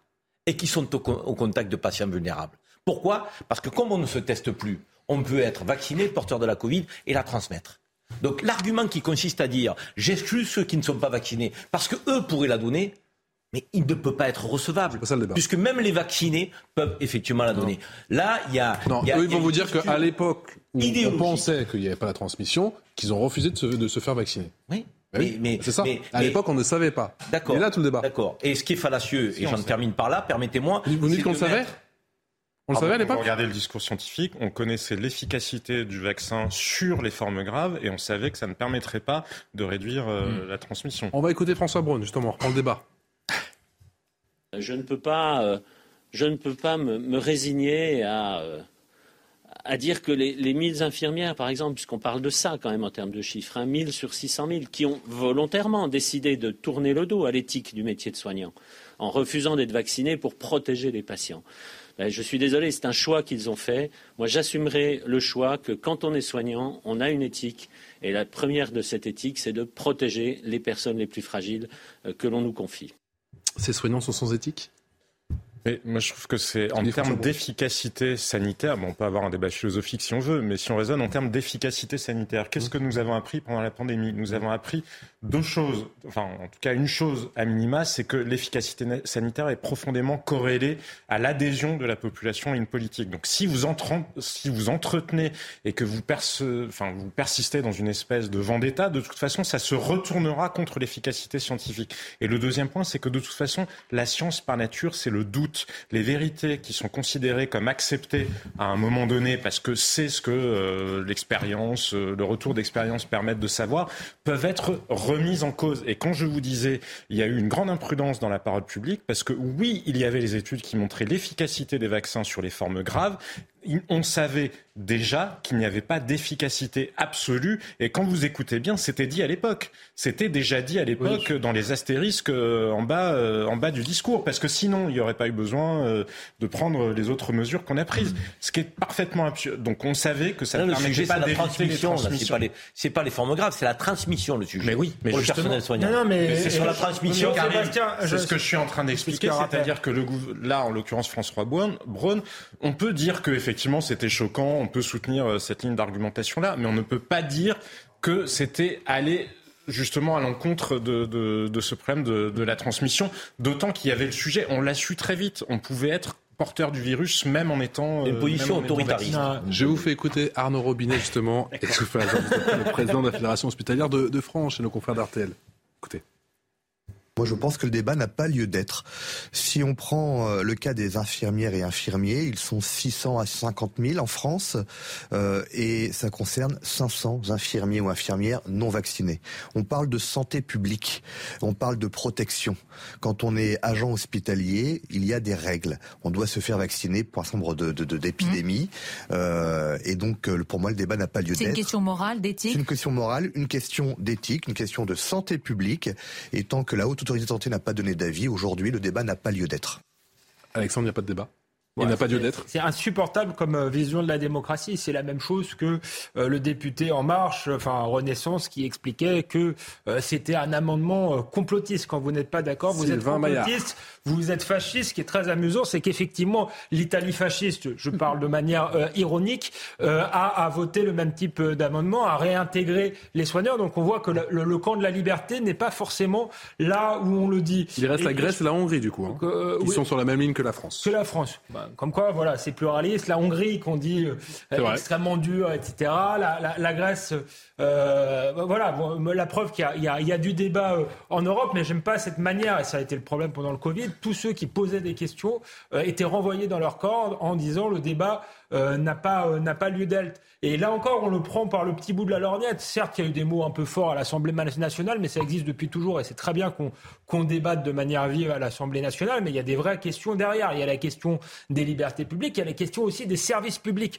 Euh, on a un, hôpital qui est dans un état euh, lamentable. Alors on est dit c'est pas 1000 soignants en plus ou en moins, ou 4000, mais, tout de même quand l'hôpital est à genoux, et puis on peut se dire peut-être que ça décourage aussi les gens d'être traités comme ça. Euh, la, prochaine crise, il faudra qu'ils soient vaccinés sans se poser de, questions. Et j'aimerais bien aussi, et derrière il y a ce, débat-là, euh, qu'on ait euh, un rapport sur, euh, sur cette crise Parce que je, je, pense qu'il devrait y avoir une forme d'enquête par, parlementaire pour en tirer le bilan, pour savoir si ce vaccin était extrêmement efficace. Moi, j'observe aujourd'hui que dans d'autres pays qui ont beaucoup moins vacciné que nous, l'épidémie s'est plus ou moins arrêtée aussi. Donc, euh, est-ce que euh, ça s'est arrêté en France à cause du vaccin ou à cause de l'immunité collective? C'est une question euh, à laquelle on aimerait bien répondre. Non, mais c'est une question pour laquelle on a, une, on a une forme de réponse. C'est-à-dire que les Chinois vivent des confinements à non plus finir extrêmement sévères parce, que leur, parce que leur population n'est pas vaccinée, justement, et qu'ils ne peuvent pas prendre le non, risque. Non, mais parce qu'ils ont aussi fait la, politique de... C'est essentiellement parce, zéro que COVID, zéro. COVID. Parce, que, parce que leur population n'est pas vaccinée. Oui, mais zéro Covid, ça avait pas sur la première version du virus, pas sur les variants type Omicron qui étaient beaucoup plus transmissibles. Alors sur la réintégration de, nos soignants en France. pardon, juste pour aller au bout moi, je ne veux pas défendre des gens qui ne sont pas fait vacciner. à vrai dire, je ne comprends pas cette décision-là. Mais encore une fois, je vous dis, ne soyons pas contre-productifs. Et surtout, ce que je trouve insupportable de la part du président de la Fédération hospitalière comme de la part du ministre de la Santé, c'est regardons leurs responsabilités à eux. Pour avoir posé la question à partir de mai 2020, j'avais vu les chiffres au Royaume-Uni. Les chiffres au Royaume-Uni montraient que les hôpitaux, mai 2020, la première, la saison 1 du Covid, les chiffres au Royaume-Uni montraient, parce qu'il y a une liberté, pour le coup, c'est certains pays ont plus de culture démocratique que nous, on voyait que les hôpitaux étaient le premier lieu de transmission du Covid. Il y avait un tiers des cas qui se faisaient de transmission qui se faisaient à l'hôpital. Quand la même question était posée en France, personne ne répondait. On nous garantissait que tout était parfaitement fait. Ça n'est qu'en février 2021 que nous avons appris que les hôpitaux étaient devenus le premier lieu de transmission nosocomiale. C'est-à-dire que c'est dans les hôpitaux qu'on attrapait le Covid. Alors, il y a une part euh, qui est liée évidemment au fait que vous accueillez euh, des malades. Mais il y a aussi une part qui a été liée au fait que nous n'avons pas su gérer correctement, ni en matière d'aération, ni en matière de séparation des hôpitaux. Les Asiatiques ont très tôt fait des services totalement distincts pour mettre justement d'un côté les gens qui étaient malades. Donc, bref, on pourrait faire une liste comme ça de tout ce qui a dysfonctionné, n'avoir aucun recul de la part du gouvernement, et je vous rappelle que le directeur général de la santé est toujours en poste alors qu'il a menti en commission euh, d'enquête parlementaire, qu'on sait qu'il est pour partie responsable de l'absence de masques. C'est une honte de s'acharner comme ça sur 500 personnes. Encore une fois, je vous dis, je ne comprends pas leur décision, mais c'était une honte de les traiter de cette manière-là quand on ne prend aucun recul sur soi-même ce qui est fou, c'est qu'il est absolument interdit, Alexandre Devecchio a raison, euh, de euh, tirer les leçons de cette crise sanitaire, d'en faire l'inventaire, de discuter des décisions qui ont été prises. C'est devenu dogmatique. Si vous avez le moindre doute sur la politique sanitaire des derniers mois, et on parle des vaccins, mais on pourrait aussi parler des confinements, hein, on a le droit, c'est euh, pas... La question se pose plus pour les confinements. Et, eh bien, c'est, vous, vous êtes là aussi complotiste, anti-vax, vous avez tous les péchés de la terre. C'est proprement insupportable. On a le droit d'en parler. Je remarque que dans ce pays assez laxiste pour tout un tas de sujets, il n'y a pas de rédemption. C'est-à-dire que les, les, ces, soignants non vaccinés, ils doivent boire la, coupe jusqu'à la lit. Et pourtant, dans les autres pays où il y a eu des soignants qui ont été réintégrés, c'est pas euh, l'apocalypse que je sache. Donc, ce serait intéressant peut-être d'avoir ces soignants à l'hôpital. Il y a d'autres problèmes à l'hôpital. Hein. Ne parlons que de la jeune femme qui a été euh, violée, à l'hôpital euh, Cochin, qui a fait l'objet d'un viol ou d'une tentative de viol à Cochin. Ça me paraît autrement plus important que ces questions-là. Eh bien, non, euh, on se permet de faire un point de principe euh, de ces sujets. C'est proprement insupportable. Et pour revenir sur la question du député, moi, je voudrais quand même euh, me faire l'écho de ce tweet de Grégoire de Fournas qui dit que moi, j'ai été exclu pour avoir dit qu'il retourne en Afrique. Apparemment, dire toi, tu la fermes, c'est pas grave. Alors moi, je, pense que la, liberté d'expression dans l'hémicycle, c'est plutôt sain. Ces espèces d'assemblées complètement aseptisées où on se dit euh, trois fois rien et c'est pas la démocratie, c'est pas la liberté. Mais il faut pas faire de deux poids deux mesures. D'autant que Grégoire de Fournas, si on regarde juridiquement entre guillemets ou réglementairement, a été exclu pour le trouble qu'il avait provoqué, pas pour les propos en eux-mêmes. Mais là, il a provoqué du trouble. Hein. c'est pour ça que je vous dis que le raisonnement n'est pas lié en soi à la nature des propos, mais au fait d'avoir provoqué du trouble. Effectivement, soit on en provoque, soit on n'en provoque pas, mais c'est assez étrange. Priorité au direct, on va retourner dans le Lot-et-Garonne, vous le savez, on suit euh, ces cérémonies, cette messe qui a eu lieu en, hommage à la petite Vanessa qui a été euh, tuée il y a tout juste une semaine. On, va retrouver euh, sur place, alors que l'on voit le, cercueil qui sort de cette église Notre-Dame. Vous suivez bien sûr cette cérémonie. Dans quelques minutes, il y aura également cette marche blanche. Beaucoup d'émotions, l'a dit. Beaucoup de monde dans cette église, mon cher Antoine. Beaucoup de monde également à l'extérieur pour accompagner ce cercueil. Oui, beaucoup de monde, effectivement. Vous voyez, je parle vraiment tout bas. Nous sommes au milieu de la foule à la sortie euh, de l'église. Le cercueil de Vanessa va sortir dans quelques instants. Et ce qu'on peut vraiment, vraiment constater ce soir, c'est que cette population est extrêmement soudée. Euh, ces habitants de Tonins, beaucoup de monde, hein, je vous disais, entre 4 et 500 personnes dans l'église, peut-être autant à l'extérieur. Beaucoup de monde qui va participer à cette marche blanche. Et en ce moment, sur ces images en direct, vous voyez le cercueil de Vanessa qui sort. Le corps de Vanessa, je vous rappelle, sera transféré ce week-end euh, en Andalousie, à Grenade. Et c'est la ville de Grenade qui organisera les obsèques de Vanessa, parce qu'elle sera enterrée dans sa terre euh, d'origine, en Andalousie, dans le sud de l'Espagne. Toute la famille euh, se trouve ici, au milieu des siens, au milieu des proches aussi, au milieu des élèves du collège de Vanessa, le collège qui se trouve à quelques centaines de mètres d'ici, où nous allons nous rendre maintenant avec cette marche blanche que nous allons suivre en direct. Et on continue à suivre, bien sûr, euh, avec, euh, avec votre émotion, avec votre récit, mon cher Antoine. Ces images fortes, très fortes, toutes ces roses blanches qui ont été apportées effectivement par les, proches de la famille de la, petite Vanessa qui a donc été euh, tuée. Il y a tout juste une semaine dans cette commune, somme toute paisible du, Lot et Garonne, les communes avoisinantes qui se sont également jointes pour rendre eh bien, cet ultime hommage à cette adolescente qui était véritablement pleine de vie et qui a donc perdu la vie suite à ce, drame, il y a tout juste euh, une semaine, forcément, David Lebars, il est, il est dur dans ces, dans ces conditions de, trouver les, mots. On parle de, beaucoup d'affaires sur ces plateaux, sur ces news, dans, Punchline, mais semaine après semaine, que c'est difficile cette séquence, cette, euh, cette séquence. On pense à Justine, on pense à Lola. Il y a également ce soir, on, on le voit bien sûr, Vanessa. Vanessa, une toute jeune espagnole, elle est arrivée il y a en France avec sa famille il y a, il y a quelques mois maintenant. Il venait d'arriver. Elle laisse un, petit frère et, et, une petite sœur. Et ce soir, bien évidemment, on pense très fort, très fort à sa famille et à cette commune. Je ne préfère pas vous faire réagir, bien évidemment. On va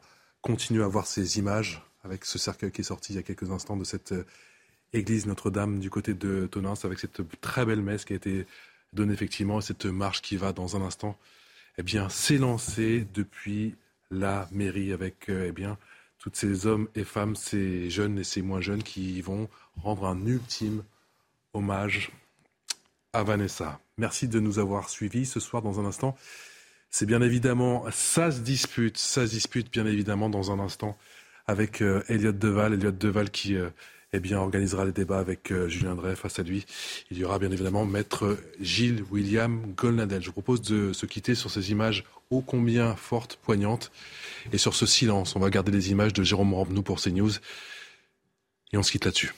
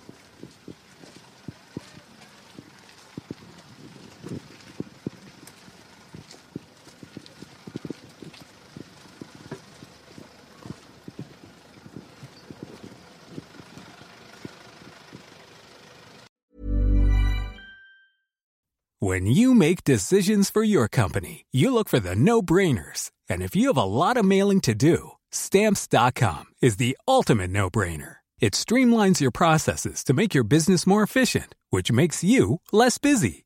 Mail checks, invoices, legal documents, and everything you need to keep your business running with stamps.com. Seamlessly connect with every major marketplace and shopping cart Schedule package pickups and see your cheapest and fastest shipping options from different carriers with rates up to 89% off USPS and UPS rates. And with the stamps.com mobile app, you can take care of mailing and shipping wherever you are. Make the same no-brainer decision as over 1 million other businesses with stamps.com. Sign up with code program for a four week trial, plus free postage and a free digital scale. No long term commitments or contracts. That's stamps.com. Code Program.